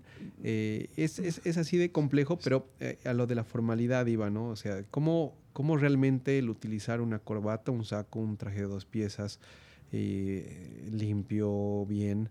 No estoy diciendo que sea necesariamente nuevo, aunque eh, estén, en condición de limpio, eh, para mí es excelente, que para, todos es excelente, pero el, protocolo, que no solo va por la vestimenta, sino, o por la imagen personal, sino por la imagen institucional, la imagen, pero que es parte esa imagen personal que cada uno tiene con la corbatita, voy a poner el claro corbatita, y que todos estemos con corbata en un evento de tal cosa, a que, hey, eh, mira, en el matrimonio de la tal, el, tipo va a venir con shorts y con chinelas, ¿no? A veces hacemos burla de eso, ¿no? Y decíamos, ¿y cómo vas a ir a la fiesta de tal? Voy a ir con quichutis, a los que se acuerdan de los quichutis, son de mi generación igual. Entonces, claro, es que, eh, o con eh, zapatillas para jugar en pasto, ¿no? Los que tienen toperoles. No puedes ir a una fiesta de esas con eso, porque ahora tienen con unos colores, colores llamativos que a mí no me gustan. Pero eh, esa combinación no, no va, ¿no? Como socialmente ciertas cosas se van soltando y aceptando nuevamente, ¿no? Pero, ¿qué tal si todos eh, nos marcan en las invitaciones, porque algunos no lo hacen, eh, código de vestimenta formal, ¿no? Y no te voy a obligar a utilizar corbata porque, bueno, pero formal, ¿no? Y te da una cierta formalidad porque tal vez es un detalle que no, no has dicho, pero incluso al momento de comer, de tomar un vaso de algo, hasta tienes más cuidado. ¿no? Y, pucha, a que me voy a manchar mi trajecito y otra cosa es, pucha, ah, muy manchado, ¿no? La, verdad es así, es una apreciación personal. Sí, eh, todo esto tiene que ver eh, mucho con la, con la estructura. Pero la esencia de es eh, una correcta imagen personal.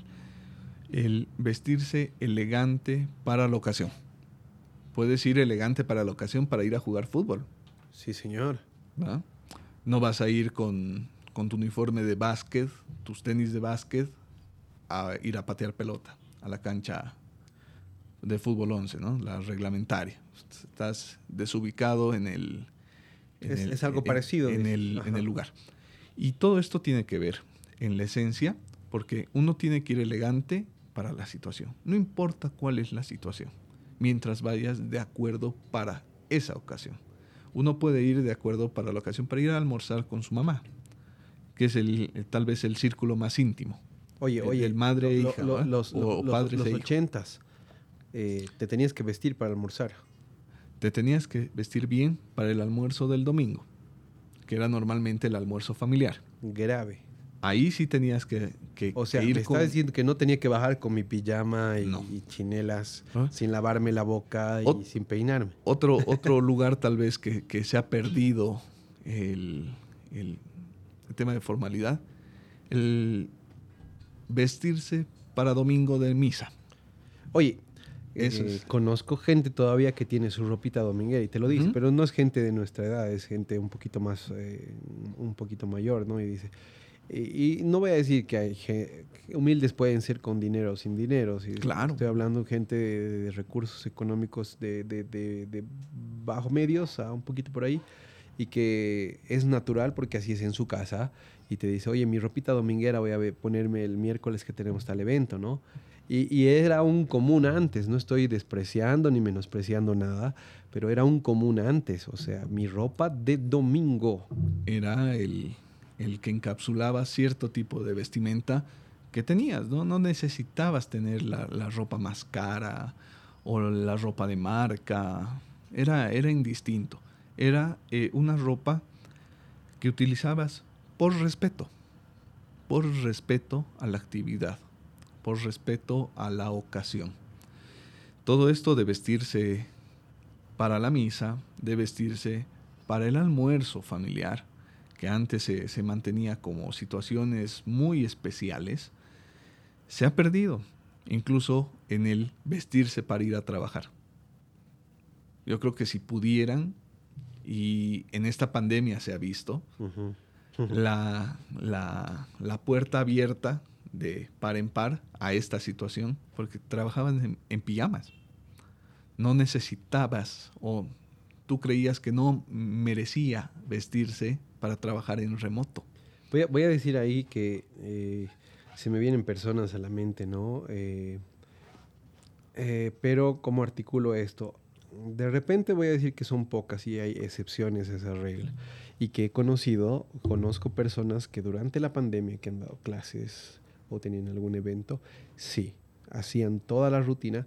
Y claro, o por el otro lado, desde la psicología hay mucha gente, mu- mucha gente, ¿por qué diré mucha gente? Hay personas que te, que te dicen, oye, si tú vas a empezar el día del trabajo remoto, haz no exactamente lo que hacías para ir al trabajo, pero levántate, dúchate, Vístete. desayuna, vístete, como sea el orden, pero eh, haz esa rutina, porque eso te va a activar, ¿no? Y si te activa, vas a entrar a, la sesión de, de- de- de Zoom que tienes a las 7 de la mañana con más pilas.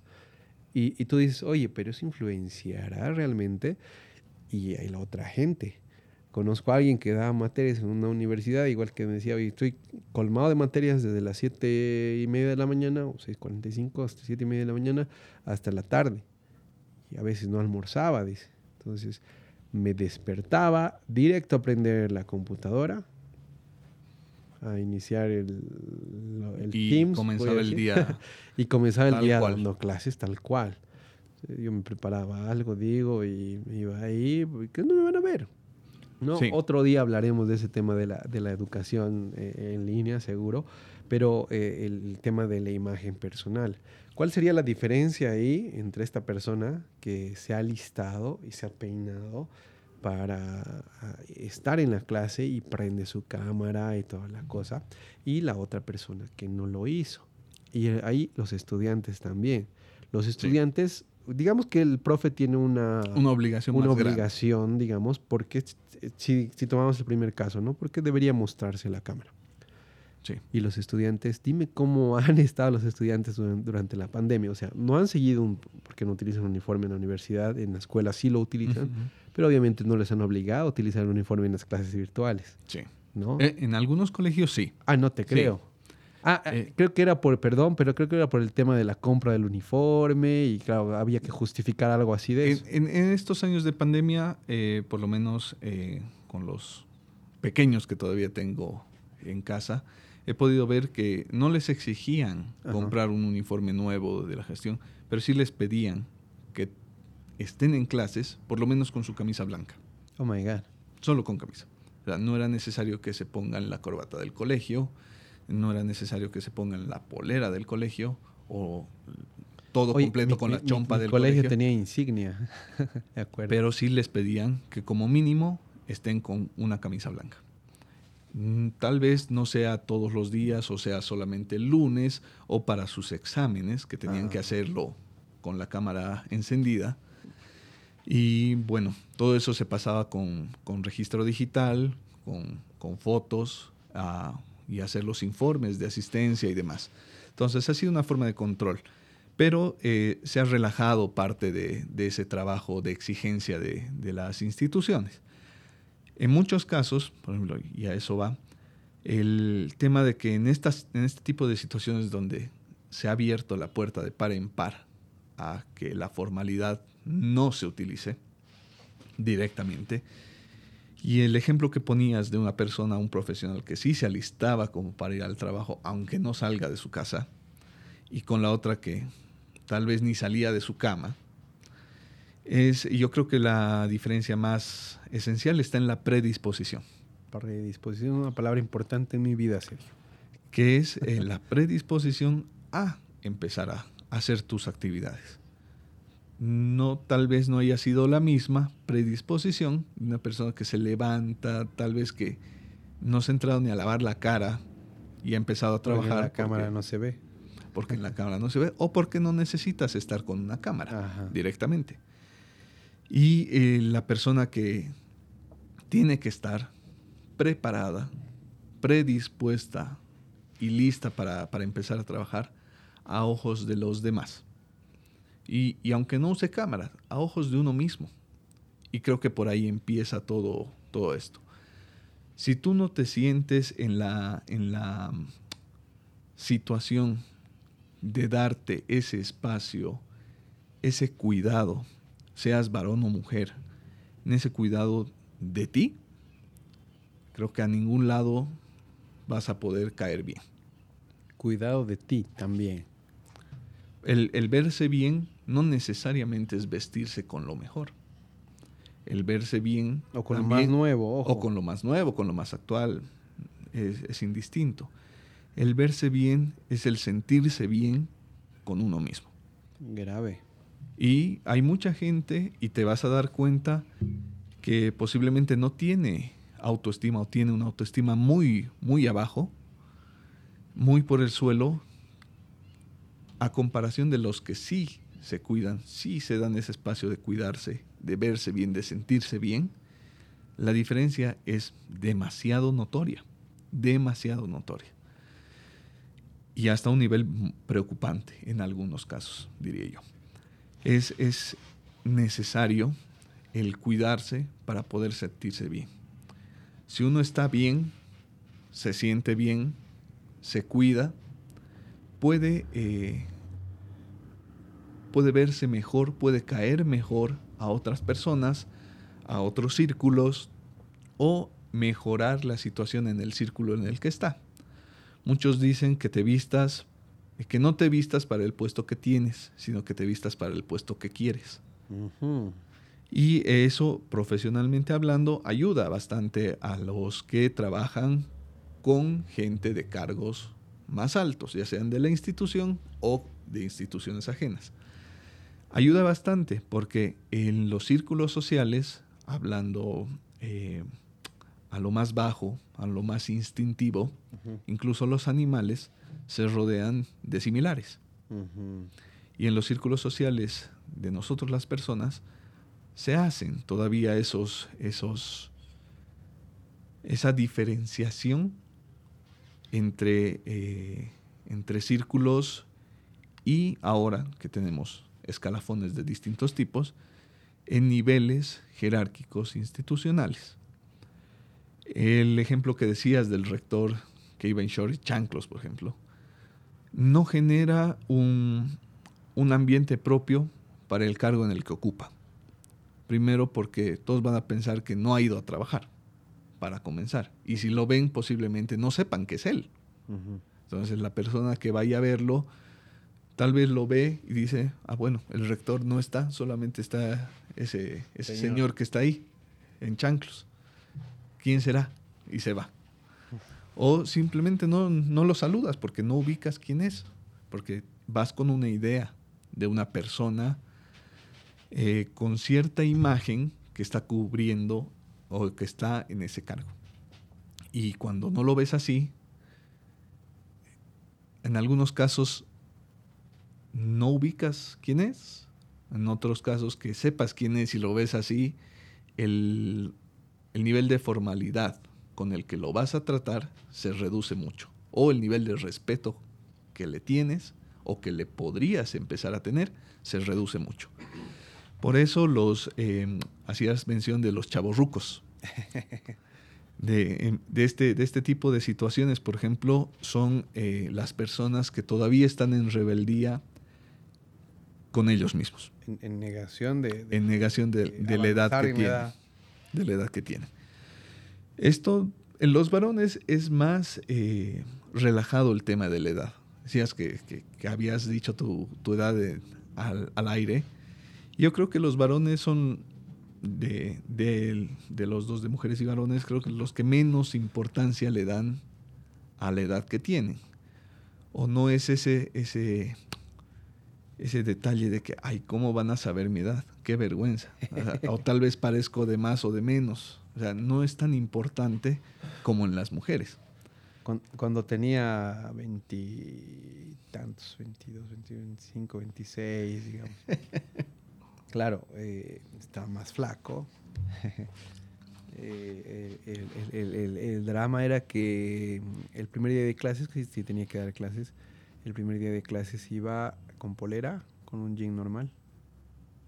Me sentaba ahí en uno de los lugares de los estudiantes y esperaba. El docente, quien sea, el primer día de clases no te conoces con nadie, en teoría, ¿no? O conoces a tus compañeros, pero alguien nuevo podía haber venido. Sí. Entonces, ¿quién será? dice que es tal, cuál, no sé qué. Y escuchas eso, ¿no? Pues te paras y, y, te pones en el rol, eh, en el papel. Eh, te, decía hace rato, yo vivo, mi, yo vivo mi vida normal, no maquillado de payaso, ¿no? Pero ese maquillado de payaso, si eres un rockstar, si estás en la banda Kiss, algunos jóvenes por ahí no conocen Kiss, seguro han escuchado en algunas películas de ahora. Eh, pero tienes que maquillarte según la banda, porque esa es la característica de la banda y la ropa y las cosas y no sé qué, ¿no? Es, verdad. Es vestirse para la ocasión. That's right. So, eh, eh, la, línea es que, que, claro, y alguna vez me dijeron, incluso formal, yo no esperaría ver un docente tan joven, o sea, ¿no? y me lo dijo alguien que parecía mucho más mayor que yo, ¿no? Y yo decía, yo sí esperaría ver estudiantes de, que parezcan mayores que yo, digo, por la institución en la que estaba de repente. Eh, y claro, de, de, ese lado parecía menosprecio, ¿no? Y este que vas a ver incluso alguna vez, ¿no? Pero, y, y del otro lado es, yo aprecio, yo te he dicho en algún momento he entrado a estudiar derecho, ¿no? Y no es, no es el primer caso. Hay lunares, son 60 para arriba que han entrado a estudiar alguna cosa. No hay ningún problema con la edad en, el tema del estudio. tienes que meterle ganas en cualquier universidad que estés. Y, eh, o en cualquier institución que estés, ¿no? Eh, otro día hablaremos, y contigo también, de repente estaremos unos cuatro aquí, eh, de este tema, ¿no? Me encantaría conocer tu, tu, opinión en, en, esto, porque también va con esto del respeto, de la imagen personal, de qué, percepción tiene la gente de nosotros. Y claro, cómo tú te vas a ir a mm, derecho en San Simón, por ejemplo. Si tú te inscribes en horarios de la mañana, eh, mañana tarde, hay jóvenes ah, que acaban de, salir. ¿Qué tipos de estudiantes vas a encontrar en los diferentes horarios que hay? Y, en las y si yo me voy ahí, me voy a ir a sentar de repente con camisa, de repente formal porque tengo que ir a alguna reunión antes o después. Me voy a sentar ahí y me van a ver raro. Porque no es lo que se esperan encontrar, que es lo que decías, ¿no? Entonces, eh, otra vez lo del hábito, ¿no? Y si me voy al horario de la noche y me voy con una polera de, de Ricky Morty y unas zapatillas por ahí, Tal vez por mi carita ya no, pero me, van a decir, oye, eres el más joven de todos nosotros, en una maestría que ha tocado también, y todos súper mayores, ¿no? Una doctora de Argentina, un cigarro, y te hablan de sus hijos, de sus nietos, te hablan de sus nietos. ¿Qué hace el chango este aquí? Y, y tal vez no me dicen eso, pero oye, es, es algún momento es un poquito de incomodidad, se adecúan a eso eh, y creerás que ciertos trabajos que, eh, ciertas tareas dentro del, del, del, equipo, del grupo, cuando hacemos equipos o grupos, eh, se las delegan al más joven porque es el más joven y va a poder, ¿no? Movemos las mesas y, le, le, el joven tiene que entrar ahí a, a, ayudar y toda la cosa. ¿Quién va a organizar el papelógrafo? Ah, que haga Joaquín. Ah, Joaquín, ta, ta, ta. No, es, un, es una locurilla, eh, locurilla por ahí. Eh, pero también eh, eh, en, ciertos, en ciertas esferas, cuando empezaron lo de la ciudadela tecnológica, ciudadela científico-tecnológica, ya ni me acuerdo el nombre completo, oye, de, de Cochabamba por la ley y toda la cosa. Sí eh, yo fui en, varias reuniones eh, en representación de mi rector. ¿no? Eh, no voy a decir que era autoridad, pero sí he ido en representación. ¿Como representante? Sí, era autoridad, ¿no? Pero ya. el, el, el, drama es que fui con los otros rectores de las universidades. Entonces estaba el de la tal, el de la tal, el de la tal, y este pues que no se amarra la lengua a veces, tiene que dar una opinión cada cierto tiempo y levanta la mano y habla y no sé qué y el rector de una universidad verde morada dice, ¿cómo ha dicho nuestro joven eh, colega? Hijo de la maldad, ya me han dicho joven. Y ahora eh, eh, la broma aquí es, eh, te dicen señor. En La Paz de, de, de, joven ya me decían señor, ¿no? Ese nivel de formalidad sí. en, el, en el taxi o en el transporte público, ese nivel de formalidad por respeto. O, o en Santa por, Cruz, o respeto. Pero para, para mí va formalidad con el respeto, ¿right? Sí. Entonces, eh, claro, que es diferente aquí y en ciertos lugares de valle. Es diferente, digo. También te sí. tratan con respeto, pero no te dicen señor. Ese señor en La Paz me has cosido los oídos, ¿no? Y en algún momento aquí estamos en ese punto. Alguien ayer le preguntaba, ¿y a ti ya te dicen señor? Y yo les digo mamitas a las chicas, dice el, el, el, el joven por ahí. Y, y el claro, joven señor. El joven señor. Eh, y, y, en ese, y en ese escenario hay algunos lugares donde me dicen joven, ¿no? Joven, a ver, por aquí. Por... Y en otros donde dicen, señor, aquí está su, su tal cosa. Y, dices, y yo les digo, cuando me dicen joven, gracias por lo de joven, ¿no? Y también el, el, la parte del discurso es, y por si acaso tengo más años de los que aparento, ¿no? Ya tengo arrugas, no me cuidaba muy bien, creo, pero ya, ¿no? Otra vez, vamos a engancharlo. La imagen personal. Voy al banco después de levantarme porque quiero ir temprano y por alguna razón no me he bañado, no es que no tenga hábitos, pero digamos, estoy poniendo el, el ejemplo por ahí.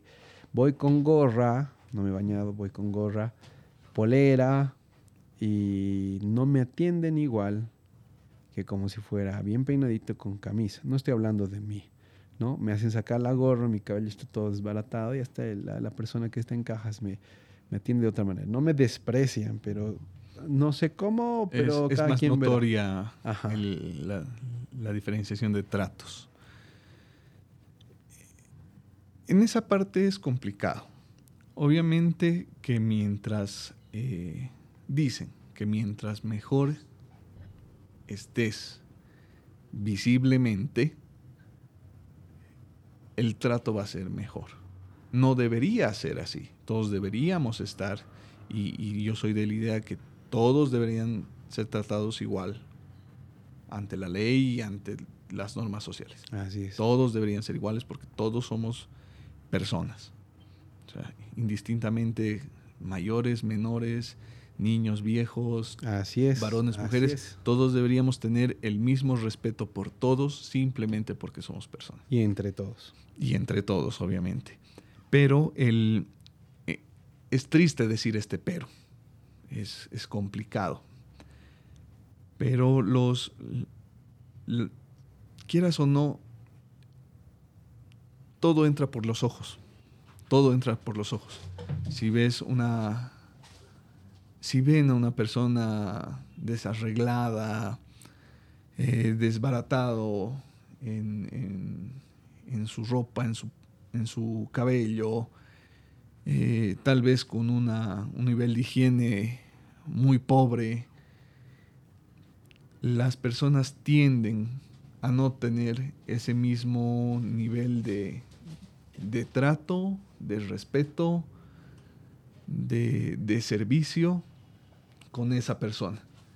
Pero eh, se imaginan la, la diferencia que se hacía antes entre su majestad y el, y el pobre del pueblo.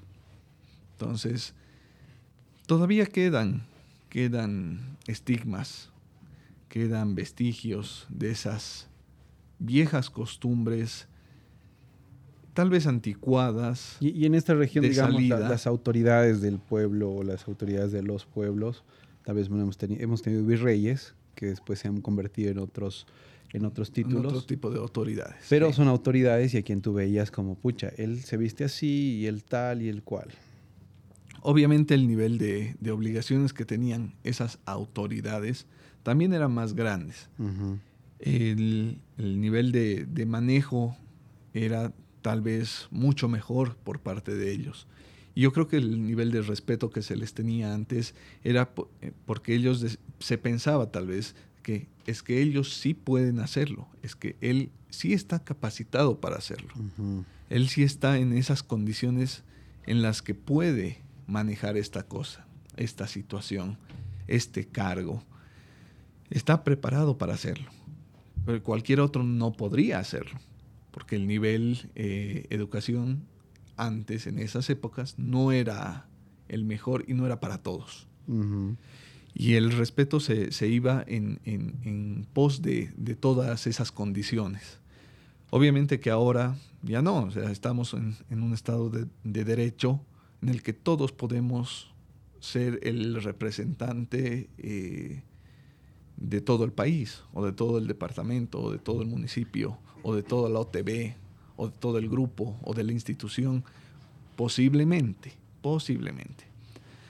A esto hay que aumentarle el nivel eh, de preparación, no tanto de educación, sino de preparación eh, más técnica. Y de ahí, obviamente, se le acompaña con la imagen, que es importante, es el segundo punto más importante de profesionalmente hablando de un profesional. Primero está su formación, porque de nada sirve que parezcas el mejor profesional si no sabes hacer nada.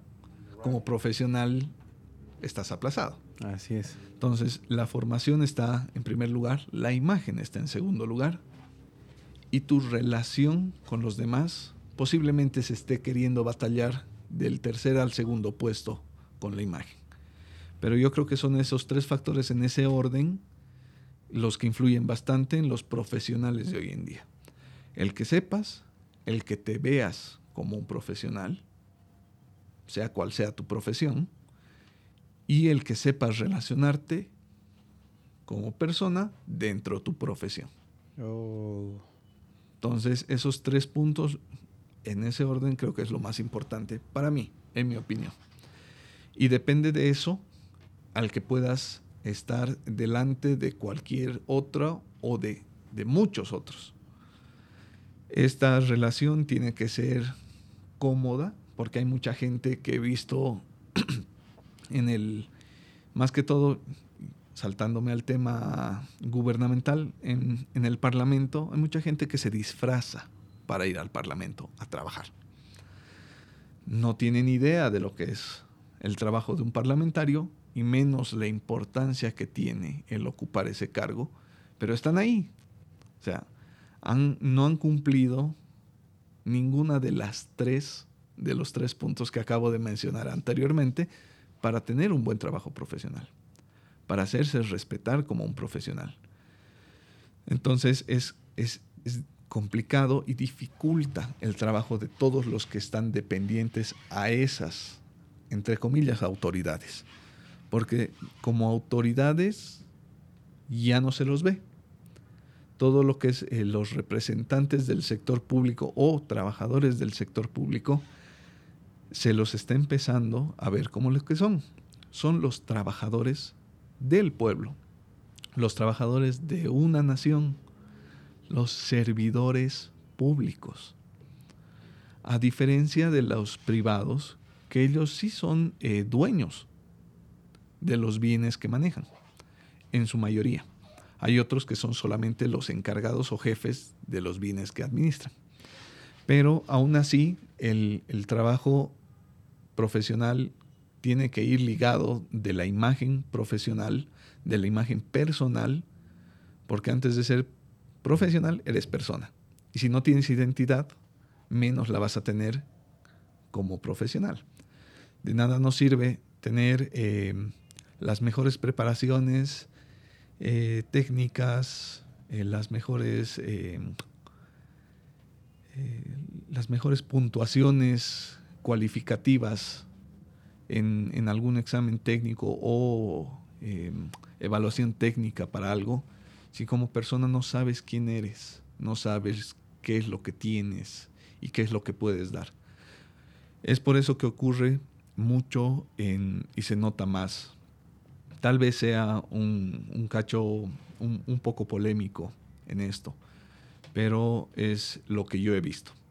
En el tema policial se ve la falta de identidad como persona porque solo han entrado ahí por tener un trabajo seguro, una gran parte. Lo mismo se da con los profesores, cosa que no debería ser, a mi criterio ningún profesional encargado de la educación de nadie debería ser falto de identidad. Entonces, el, el, trabajo desde la persona se conflictúa porque no sabes ni cómo expresarte, no sabes cómo desenvolverte, no sabes el, impacto que puedas tener con los que estás eh, hablando, con los que estás trabajando, y dificultas todo el proceso por esas carencias de identidad personal. Ya después, identidades sociales se pueden adquirir, pero la identidad personal, no, la ausencia de esta identidad personal te va a dificultar todo en adelante y va a dificultar a las personas que estén contigo o que dependan de ti en el proceso en el que trabajen contigo. Entonces, la imagen yo creo que es uno, el, segundo punto más importante que la gente debería trabajar y la ventaja es que no necesitas ir a ningún lado eh, como para formarte en imagen. Es necesario preguntar, es necesario eh, investigar, pero más necesario aún es descubrir lo que uno es y lo que uno quiere ser para poder ser. Y, es, y yo creo que esa es la esencia en sí de lo que es la imagen. ¿Sí? Entonces, es fácil, está al alcance ahora que tenemos todo al alcance de nuestra palma de la mano, está en nuestros bolsillos esa, esa ventana para poder descubrirnos. Antes era más complicado porque no se tenía la información, no se tenía a los profesionales que sabían del tema a la mano. Pero estamos a, un par de, clics con el dedo de poder encontrar esas, esas pautas, a esos profesionales, a esa información para poder eh, descubrirnos. Es el trabajo de uno, de uno mismo el que tiene que, que comenzar ese, ese punto. Nadie te lo va a hacer por vos aunque le pagues una millonada a un profesional en el, área de, imagen o al asesor de imagen más reconocido, nadie, ni ellos te pueden descubrir lo que eres. Te pueden ayudar a que encuentres eso, pero no, no te lo van a descubrir. Ellos no te lo van a entregar y te van a decir, bueno, esto es lo que es usted, esta es su identidad joven. y eso eh, está dificultando el no saber está dificultando todo este proceso. Mucha gente se ha quedado sin trabajo, ha perjudicado su trabajo, ha entorpecido sus negocios, le ha puesto una barrera de frente a sus instituciones por culpa de la imagen, por culpa de esa falta de conocimiento de, la imagen. Los representantes crean la imagen de los representados ante los ojos ajenos. Es por eso que muchos, lastimosamente con nuestro expresi, nos decían, ¿pero tú eres boliviano? Sí, y cosa me ha pasado con extranjeros. No, pero los bolivianos no son así. Pero... Estereotipos eh, otra vez. Se ha, se ha generado un estereotipo demasiado marcado, demasiado marcado. Y a la gente que no entraba en ese, en ese espacio del estereotipo, no te creían que eras boliviano. Y se ha segmentado el, la representación a ojo internacional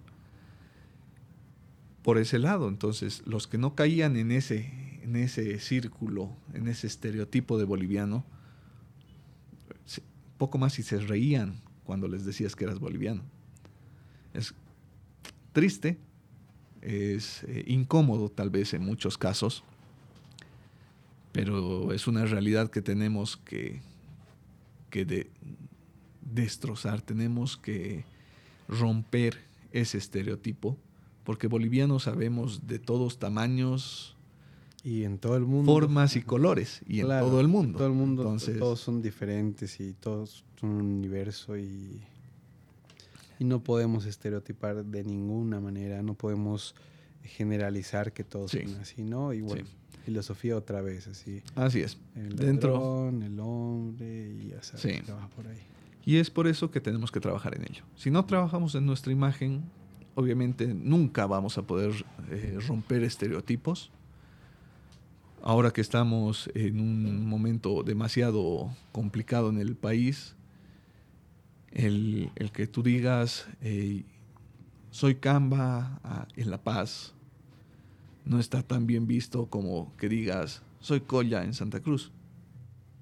El que diga, soy Cochabambino en Sucre el que diga soy Carapanza en Potosí, o en Oruro, o en el Beni. Entonces, todos esos estereotipos, antes evidentemente eran notorios, eran notorios. El que digas que era español y el que era nativo de Sudamérica eran bien notorio. Pero eh, yo creo que estamos ya en un punto donde no tenemos la necesidad de marcar que los morenitos tienen que estar aquí y los que son más pálidos acá, los que son amarillitos a este otro lado y los que son más rojitos aquí. no, no hay necesidad porque ha crecido tanto y la globalización ha influido tanto que la esencia es tú como persona. Así seas eh, bajito, así seas muy alto, así seas flaquito, así seas gordito, así seas eh, de un color o no tengas color. Entonces la, la individualidad está ahora en crecimiento y tenemos que aprovechar de esa individualidad.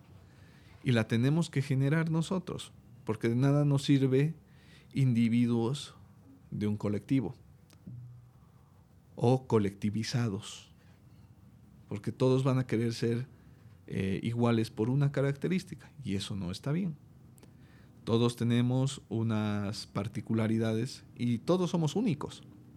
Así seamos hermanos, así seamos padres e hijos, madres e hijas y tengamos muchos rasgos similares, todos somos únicos y tenemos que explotar esas características únicas para hacernos eh, notar. Y eso yo creo que es un, punto muy importante a tocar. Aquí en Bolivia es necesario, es muy necesario, que veamos nuestras individualidades como fortalezas. Muchos creen que sus individualidades son debilidades, porque no somos como el resto, porque no encajamos en el, en el equipo, porque no pensamos igual que el grupo. Y yo creo que esas, esos puntos individuales son más fortalezas que debilidades. Yo creo que tiene más ventajas un bajito frente a un alto y viceversa también. El alto no podrá hacer cosas como las que hace el bajito y el bajito no podrá hacer las cosas que hace una persona más alta. Un gordito no podrá hacer lo mismo que un flaquito y viceversa. Entonces, eh, todo eso nos, nos fortalece en, imagen, nos fortalece en esencia, nos fortalece en, en todo tipo. Entonces, es algo que tenemos que trabajar, es algo que incitaría a mejorar y cualquier cosa que necesiten, obviamente dentro del, del canal van a poder encontrar los datos míos, posiblemente de, algún otro profesional también del área.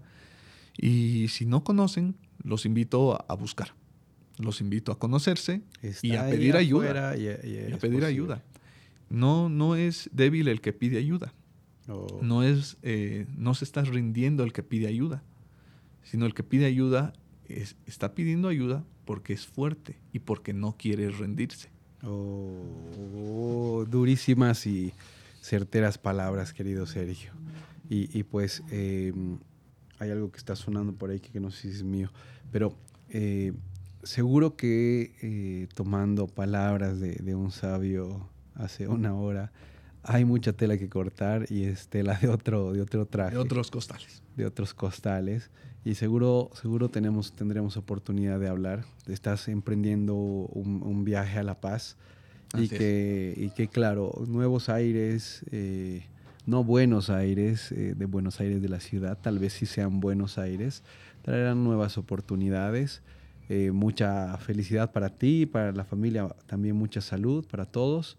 Y pues agradezco mucho el, el, tiempo que has compartido con nosotros. Seguro que han quedado muchos temas pendientes que a la que estemos con esto en el aire, seguro que, analizaremos, analizarás, analizaremos y, y podremos ver esos pedazos de tela que han quedado por ahí de los que podíamos surcir algo, algo más, ¿no?